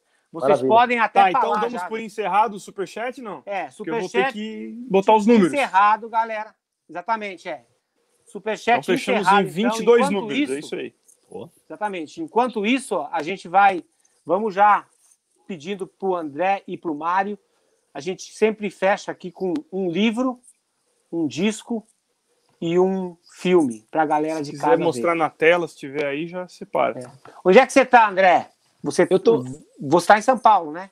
Agora em Curitiba. Eu moro ah, em São Curitiba. Paulo, mas eu tô, tô passando a, a, quarentena aqui com a minha esposa. Ela Legal. mora em Curitiba e eu moro em São Paulo. Então agora deu para a gente ficar, é, ficar juntos. Legal. Ficar juntos. E eu tô por aqui. Bom. Legal. Então, pode. pode Marião começar. quer começar? Começa essa aí, Marião. Começa. É um livro, um bom, um livro serve. Tem que ser livro de leitura ou pode ser livro de estudo? Pode ser o seu livro, inclusive. Pode Meu livro tem que pegar livro. lá. Eu vou. Faz assim, fala você, André, que eu vou pegar o livro ali, que eu não pus Isso aqui aí. do lado. Tá fala bom, aí, beleza. começa você. Ó, livro de leitura, eu não tenho nenhum, nenhuma das coisas que eu separei, eu tô aqui na, na mão. Mas a gente falou da, das redes sociais lá no começo, e tá falando do lance do pad e tal. Tem um livro que eu li no ano passado que eu achei muito massa, chama 10 argumentos para você deletar agora suas redes sociais, do Jaron Lanier. Ele é um livro bem pequenininho, bem curtinho, aí ele dá, ele discorre sobre esses 10 argumentos dele e tal. Mas basicamente esse negócio que muita gente acaba se deprimindo com o lance de rede e tal, se deixa levar por aquilo e a parada acaba consumindo. Então é um livro massa para você é, tentar não ficar né, doente com as suas redes sociais, é bem, bem maneiro. 10 argumentos para você deletar agora suas redes sociais.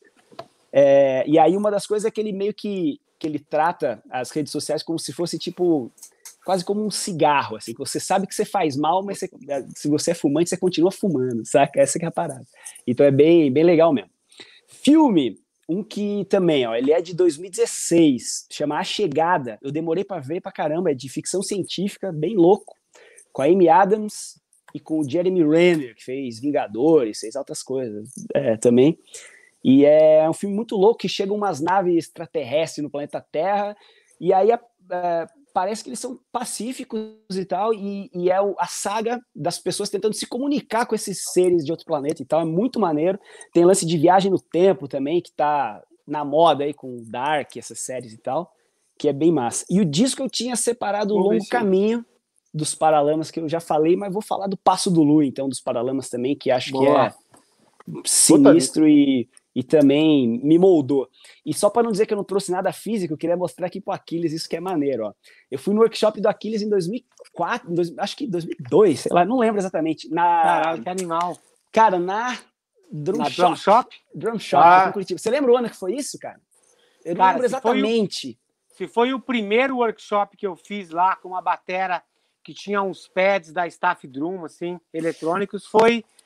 E era uma batera vinho, uma Mapex vinho. Eu ah, acho então, que era isso, aí. Isso foi 2003, maio 2003. de 2003. Então, é, e aí eu comprei a postilinha aqui, ó. Olha aí, olha é isso aí, ó. Caralho, que animal, que cara. Me fez estudar pra caralho, coisa de double bass e tal. E aí tem o autógrafo aqui, ó. Boa sorte. Caralho, que animal, cara. Obrigado. Muito foda. Então, tipo, pô. Ah, obrigado, cara. É só para dizer que para mim é muito, muito mesmo importante estar aqui, cara. E eu tô muito feliz. É um maior prazer estar com vocês com o Mário também, que é monstro, e com o Gilson, que, pô, também é educador sinistro e incentivador dos bateras. Então, é uma parada. É uma realização para mim mesmo. Sem querer obrigado, né, cara. rasgar cedo, mas é, é, mesmo, é muito foda, muito massa. Pra obrigado todos demais. nós. Para todos Você é nós, foda, parceiro. Conversar obrigado, com demais. é muito sempre bom, né? Porque a gente tem outra visão das coisas.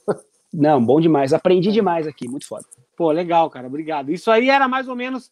Eu tive que fazer essa apostila para minha primeira masterclass que eu fiz no Souza Lima, que Pode era crer. chamado Angra Total. Entendeu? Aí eu tinha esses flyers aí Aquela da Seibanes. Essa aqui é um flyer, né? De, é um da, flyer da Seibanes né? que é. eu usava na época. Aí eu falei assim: bom, eu vou fazer um livrinho, vou botar isso aqui, vou levar por workshop. Eu tinha que fazer xerox disso, só a Cara, capa que era colorida. Muito bom, muito bom. Muito bom. Isso é legal, isso vale uma grana, hein? Pô, é vale, verdade. cara. Vale. Mas não vou vender, não. Eu tenho ainda, eu tenho duas cópias ainda dessa. dessa. Eu, sempre, eu sempre guardo. Como eu sempre falo, eu sou um grande fã do Aquiles Priester. Eu sempre tenho. Ah, eu tenho todas as camisetas que eu já lancei, eu tenho uma guardada, entendeu? Eu tenho toda a história catalogada, cara. Legal, Eu muito também bom. o materialzinho do Masterclass que, foi onde a gente conversou a primeira vez. Tem guardado. Exatamente, é. Irado. Legal, legal, legal. Muito bom, muito bom. Então vai aí, Mário. Vamos lá. Então, o livro, que, o meu livro, né, que é o Manual Básico de Modulações Rítmicas Sobrepostas. Onde, onde que a galera mais uma vez acha isso aí? E pode passar também, galera, o... as redes sociais legal. de vocês aí, tá? Tá. Bom, ele é todo. Bom, ele, ele encontra. Esse aqui tá no pra Hotmart. Dá pra digital. comprar direto com você, não? Físico. Dá pra Não, comprar porque eu não tenho, eu não tenho físico, né? Você compra Ah, tá. no Hotmart, porque eu não tá, o correio, nem o correio nem tá de greve, não tá rolando, Tá. não adianta nada. Tenho alguns aqui, mas não adianta nada mandar isso aqui. Mas você consegue comprar digital no Hotmart, o preço é melhor, né? E Uhum. tá, e ele é todo feito à mão, como eu falei, ó, escrevi tudo à mão, se dá para ver aí. E aí o cara Demais. fez uma arte aqui e tal, enfim. É Show. um livro que bem grosso, bem, bem, bastante material. Tem todas as modulações possíveis aqui para você começar, né, os primeiros passos, né, das modulações. É, o disco, eu, cara, separei um disco aqui que eu gosto muito, que eu escuto há muito, muito, muito, algumas décadas, que é do Art Blakey, é o All By The Way, que é um clássico do jazz blues, né? E que, meu, que ele tem várias, várias levadas aqui, bem roots, bem, bem aquele cara que estudou muito pouco, né? Que a história dele foi bem bacana, que ele estudou piano com o tio, enfim. É um cara bem, bem, bem talentoso que ensinou muito para a gente é, como interpretar música. Eu acho que ele foi um dos grandes, né? é, educadores sem saber, né? E, e o, Ó, o Lauro o- Leles, o Lauro Leles entrou e deixou um abraço para vocês aqui. Grande É, mestre. Esse Opa, é Lauro. mestre. grande Lauro. E tem um obrigado. filho que toca muito também, né? É, É, é, pode Renato Leles. demais. É. Estiveram Eles- aqui conosco. Eles vieram na semana passada aqui e o Renato várias vezes emocionou o Lauro com as coisas É que ele falava. Foi legal Ah, pra caralho. Foi muito legal. Lauro Leles também é referência, né, cara? Ah, 100%. 100%. Total. Total. Total aí. É desses caras que a gente ouviu, eu vi desde criança, né? Ou, Como eu te falei, o Duda Neves eu vi, né? no- Na mens... A gente falou. Aham. Duda Neves eu fui ver ele no, no Sesc Pompeia várias vezes tocar lá, instrumental. Ele tinha um solo muito bacana, que ele soltava um ursinho que tocava tambor, Aham. e soltava assim no palco, ele fazia um solo e aquilo era a base, né? Hoje a gente solta uma parada ali. Era o ursinho tocando, ele era a base para ele solar. E era um, uma parada meio 6 por 8 que o ursinho tocava. E era. Você, você imagina, o ursinho, ele. Que louco, cara. Um som do, do ursinho. Meu, ele tocar. É muito legal, cara. Então, assim, o Lauro é a mesma coisa, né? São referências aí, como tantos outros. Eduardo É. Nazário. Valeu. Enfim. É. O, o filme, o filme tem um filme, cara, que eu- é meio alternativo, é um, é um filme cubano, chama Guantanamera, que é um filme de 94, mas é um filme que me chamou muita atenção porque ele não tem, ele tem quatro atores só, desconhecidos, que é um cara que morre e tem que ser levado para Havana, e aí tá numa crise de combustível de Cuba, e o filme todo acontece com quatro atores e um caixão e um caminhão carregando o, caixão. É, uma- é Cara, genial, que porque é uma criatividade absurda o que acontece naquele filme, naquele trajeto, que me marcou, cara. Eu assisti no Espaço Unibanco, né, antigo lá na Rua Augusta, que nem tem mais, que passava só filme alternativo, né, filme francês, filme mexicano, Uhum. filme espanhol, e esse era cubano, era engraçado, e esse filme me chamou a atenção por esse motivo, que eles, o orçamento foi praticamente zero, um caixão, um caminhão velho e quatro atores. Faltou o cachorro, né? Se tivesse cachorro, Tinha, ser... tinha cachorro, tinha, Tinha cachorro. cachorro? Tinha, caixa. Tinha uma caixa Bom. com um cachorro dentro. Nessas viagens, né, já- o que mais tem é Vocês- cachorro. Vocês conhecem o Robson Café? Festas? Ele mandou um abraço aqui e falou o seguinte: super abraço ao Pindé, amigo querido, ao Mário Fábio, Super Batera, ao Megas, Megas competente Aquiles e Gilson. Que história é essa de, de Pindé? Pindé é meu apelido também, a galera me chama bastante. É, da primeira banda que eu tocava, eu ia ensaiar com uma camiseta que era toda véia, e eu ia sempre com a mesma camiseta, mesmo para todos os ensaios. E aí a galera falava, pô, você tá na Pindaíba mesmo que você não tem dinheiro para comprar uma camiseta diferente e tal. Pindé. E aí daí é, aí virou Pindé. Então a galera que é Pindé. Também É sou aí. conhecido por Pindé. Tá certo. Sensacional, muito bom. E aí, Gilson, estamos prontos? Estamos prontos. Deixa eu mostrar Então aqui vamos lá. primeiro a listinha. Isso, mostra a listinha De shopping. Então, aqui, ó. Matheus Lusuardi é o 1. João Vitor Bites Mianucci é o 2. Clayton Pevendramin é o 3. Do 4 ao 13, quem mandou quinhentão foi o, o Weber Dorf. Dort. 14, Marco Augusto. 15, Emerson Furtado. 16, Sandro Sala. 17, Joel Júnior. 18, Marcelo Santos. E do 19 ao 22, o Alexandre Lourenço. Então vamos ao nosso sorteio, começando pelo quê? Pelas baquetas, né? Que é o. Vamos começar pelo ma... maior valor, né? Então vamos pelas baquetas, né? Tá, 12, 12 peraí. pares. 12 pares, não 15. 12 não, pares. 12 12 pares de pares. Los Cabos. Então, que rufem os tambores. Espera aí, vou colocar de volta aqui. Rufem os tambores. Então tá ali, ó. De 1 a 22, sortear agora. Então, 12 pares de baquetas Los Cabos vai para... 12. Flanzado. Ó. Que é o número 12. Vamos lá na nossa listinha. Número 12, ele que, que apostou 500 reais, já ficou com um prêmio. Ah, é. Aê! Weberdorf já ganhou. Muito bom. Então, palmas pro Weber. Ele Aê. permanece com mais três números, é isso, produção? Ele, Mas- per- ele permanece com quantos Com ali? todos. Tá, é Com porque todos os ficar números. tirando, né? Tá, então Não, 22, ele continua permanece com os 22. todos. Tá, a gente falou que o cara Tá, não todos, ia sair é. o nome dele. então tá. Então agora, tentar de novo. Beleza? De 1 a Tá. 22. Vamos lá de novo, tentar de novo. Rufem os tambores. Flan, Muitos flãs. É, tentar de novo. Peraí, não apertei. Agora tem que apertar sortear de novo. Ah, tá. Vamos lá, rufem os tambores. Vai ganhar a Covid. A caixa, né? A caixa lá, olha lá. cachorro. Oito! Oito. Vamos ver quem vai ser o oito. É dele também. Pô, É dele? também.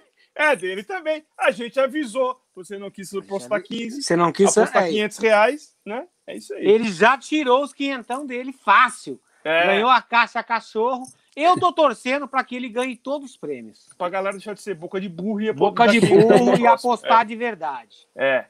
Então tá. O Weber Valeu, então Weber. ganhou com o, com o número 8 também. A caixa.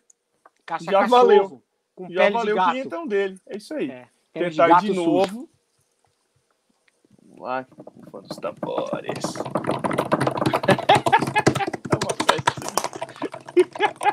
Vamos lá sortear de novo agora, hein? Quem vai ganhar o- é o Bag, né? o bag. É o bag, Bag. bag de pratos. É o Bag, ó. Cincão. Herdeiro de novo. Caraca. Aê! Tô torcendo pra você. Aê. O Weber ganhou. Caraca. Caralho, o cara é rabudo. Esse, esse nasceu O cara com tá sol. dando pinote. É, É. isso aí. Não foi ele que Agora falou que nunca tinha ganhado ganhar. nada, velho. É, foi ele É. que falou. Aí, não, não, não foi, não. Aí. não acho que Não, não. foi ele. Acho que não. Não, Não lembro. foi ele Foi sim, ele? foi ele. Foi ele que falou. Hoje vai levar tudo. Nunca É mais vai ganhar nada depois. É, nunca mais vai ganhar nada. E agora, falta agora pra ele bater fotinho no Instagram, falta Instagram. o pad. É. Falta O padzinho pra pra você fazer É. um postzinho lá pra gatinha, fazer de conta que você é um batera de verdade. Aliás, Isso quando aí. ele ganhar, ele tem que bater uma, bater uma foto e mandar pra gente, né? Quando ele Com receber. tudo, é isso aí. É, com tudo, porra. Vamos lá, então. Rufem os tambores agora pro pad. Ó o flan.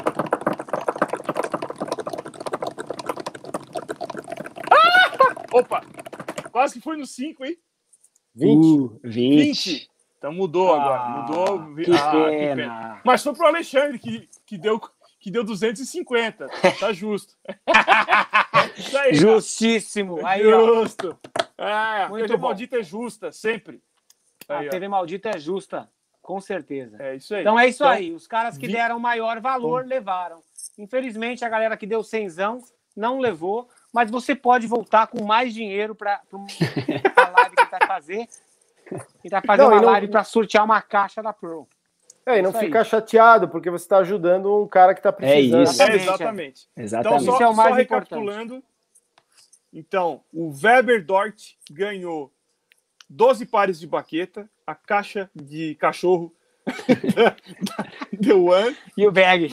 o bag de couro da Turkish de pratos. Couro né? de pica, hein? Couro de pica, que E o sobe e Alexandre. Lourenço ficou com o pad. Alexandre e Weber, entrem em contato comigo pelo Instagram, arroba Gilson Naspolini. Não me liguem! Tá? Deixem já vou lá seu- avisando. Eu já vou avisando. Deixem lá seu endereço. tem- já, já vou avisando. O, o, o Mário, ele me mandou assim, tem praticamente uma ficha de emprego assim para você preencher, para você ganhar esse, É, vai não, sair mas direto da importadora lá. é o, o- a Sonotec, que é o da caixa, que é o Weber, né, que ganhou, ele Aham. precisa preencher aquilo, porque senão é normas da empresa não manda. Mas é um cadastro normal, enfim. Eles vão demais. simplesmente acessar todos os teus dados através do Facebook, do Google É e vão rapelar sua conta bancária também. É isso aí. É isso aí. O importante é a gente ajudar, as Ajudar pessoas o a se ferrarem sempre. Isso aí. Não, Tá aí, Duda. Ajudado. Bom, então é isso aí, galera. Entra em contato com o Gilson. Eu vou te encaminhar o negócio e depois Arroba a gente pega Gilson Naspolini. Isso a aí. gente E ó, passem aí pra galera de casa o, o Instagram de vocês, Facebook, Twitter e festas em geral. Como que a galera consegue falar com vocês? Bom, posso falar primeiro, né? Por favor. É, o meu, eu tô, tô, tô, como eu falei, mexendo nas, nas redes sociais agora com mais intensidade. Então eu tenho o Instagram, Mário Fabre, né? Da, meu nome lá, Mário.fabre. Tem o Facebook também, Mário Fabre. O, o meu YouTube, que eu tô carregando de vídeo lá com um monte de coisa, com muita é, de vídeo cover e dicas, e, e tem muita coisa aí para fazer ainda, para subir lá. E o meu curso que está disponível, né? pra você, quatro, quase quatro horas de vídeo, sem- mais de 120 exercícios para você, desde o zero, para quem quer começar, quem quer ter os primeiros passos, com uma introdução teórica, técnica, bem prática, com essa, com essa coisa de você quatro notas por tempo, quatro subdivisões rítmicas por tempo para você tocar. Eu cito vários clássicos com bônus de viradas, é, bônus de viradas que eu criei e, e viradas de clássicos mostrando nessas quatro subdivisões e coloquei como bônus também acesso a um Telegram para acesso direto comigo e um, um grupo secreto no Facebook para a gente trocar ideia, qualquer dúvida, etc. Muito Boa. obrigado. Vai lá, André. As minhas redes, todas o meu nome aí, André Dé, tudo junto. Instagram, tô postando também os vídeos de batera lá nessa quarentena agora. Tem Facebook também é igual. Twitter também, para quem quiser seguir lá. É, as minhas bandas para vocês ouvirem também, quem não conhece. Super Combo, tudo junto. Violet Soda, Violette Soda também. É, tudo, todas as plataformas digitais você encontra. Sugar Cane também, Sugar Cane com K. É, e se você quiser ter aulas também no IBVF Brasil, Instituto de Bateria Vera Figueiredo, rola agora tá, voltou aulas presenciais, então se você quiser fazer, é só chegar, e se você também quiser fazer online, se você é de outra cidade e tal, só entrar em contato com o pessoal lá do Instituto e mandar brasa e vamos nessa. E eu posso falar a última É coisa? Claro. rapidamente. É uma coisa importante também que a gente não falou que, pra, que vale para todos nós. Todo mundo que assiste um vídeo às vezes não tem o costume de se inscrever no canal, né? Uhum. E, e- e- a- e clicar lá no joinha e comentar É. alguma coisa, porque às vezes a pessoa só assiste, gostou, mas não comentou, mas isso é importante pra gente, né? Porque você tem um Caralho. feedback se gostou, se achou muito a mix ruim, se o som tá muito alto, se tá muito baixo, se, sei lá, esses comentários, se não gostou da música, se não gostou do, do coisa, ou se gostou também, é melhor ainda, né? Porque aí você compartilha, você ajuda a, a- a somar um monte de coisa pra gente. Então, acho que é importante essa, ins- essa inscrição no YouTube, é uma coisa importante, né? Que muita gente passa batido. Eu sou, eu tô, tenho uma prática de uns, de uns anos pra cá, sempre me inscrever, assistir um vídeo legal, vou lá e me inscrevo, porque realmente faz uma diferença, né, pra gente. Faz É legal É isso entrar no aí. Instagram do Aquiles e pedir música pra ele, ele adora. Não, As pessoas. tudo bem. Caralho. As pessoas falam Liga assim, pra, ele, liga pra ele, Aquiles. Ó, grava uma música aí pra mim, é como se fosse um, sabe, um. Pastelaria. Juke, como se fosse um jukebox aí, ó. Jukebox. Não, Pô, é- grava uma música pra mim, tira a música da banda, não sei o quê. Umas bandas que eu nunca ouvi, manda um nome. Se você precisar, eu te mando a música. O cara fica assim, ah, eu vou esperar pra ele tirar a música, gravar, sabe, aprender. Meu, Eu vi, eu vi a live do, do você com o Eloy, né? O Eloy falava assim: os caras vêm me mandar, eu toco o que eu quiser. eu não toco exatamente, cara. É. Caralho, é muito chato isso aí, cara. É, mas é aquela coisa, né? meu? Sempre vai ter um cara pedindo alguma coisa, você tem que conversar com ele, falar, meu, Passa o cartão aí. Vai pra pariu, entendeu? Ou É bloqueia, isso aí. ou bloqueia. É isso. Ó, Mário Fabre, Andréia Dea, muito Foi obrigado, parceiro, pelo papo de vocês. Papo maravilhoso. Essa Obrigado. parte final é com vocês. Amanhã a gente vai bater papo com o Léo Soares, com o Vander Castelli e com o Rodrigo Bussano, os, os técnicos das estrelas. Eles trabalham com bandas como Motorhead, Scorpions, é, Testament, Crisium e também trabalha com o Machine Head. É isso aí. Isso Então, aí. amanhã tem muito, muito assunto bom. E agora, boa noite, Gilson. Boa noite, André. Boa noite, Mário. Vocês, os dois convidados que se despedem da galera da TV Maldita, que foi um grande sucesso hoje. Mais uma vez, Foi. muito obrigado, Mário, por ter trazido os prêmios. Foi uma maravilhosa contribuição para o nosso mestre Duda Neves. Obrigado. Isso aí. André, pode mandar bala.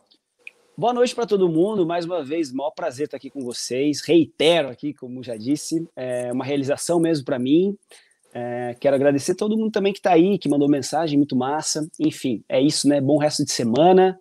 E vamos que vamos. Obrigado demais. Maior prazer. Boa noite. Valeu. cara. Boa noite. Muito obrigado pelo convite aí, prazer em conhecer você, André, prazer em conhecer Gilson, né? Prazer. Gilson. Os íntimos é Gilson. Foi muito bom falar aqui com vocês. Não teve nenhuma pergunta capciosa, né? Tá. Mas foi muito educado, o Aquiles, um cara sensacional. E não conhecia, a gente não se conhecia, né? É, Muito bacana só- conhecer. A gente se conheceu aí, que provavelmente vai ser um, um encontro de muitos outros aí por- pelo, pelo, pelo- daqui para frente. Agradecer o pessoal que doou a- o equipamento, a, a Sonotec com a caixa D1, a, os Aí. pratos Turkish que deu esse bag de couro, a, a Los Cabos que, da, que é da empresa Novitar, esses pares incríveis de baqueta, e o Gorila, do, que é o Rafael, que é o cara que faz o pad. Muito obrigado e ajudou muito aí o Duda que está precisando. Sensacional. É isso aí, Boa então, noite. galera. Boa noite ao Duda Neves também. A gente se vê amanhã. Valeu, Mário. Valeu, André. Valeu, Gilson. Até amanhã. Valeu. Obrigado. Boa noite. Valeu, até. Valeu, Tchau. rapazes. Valeu, tchau. Falou.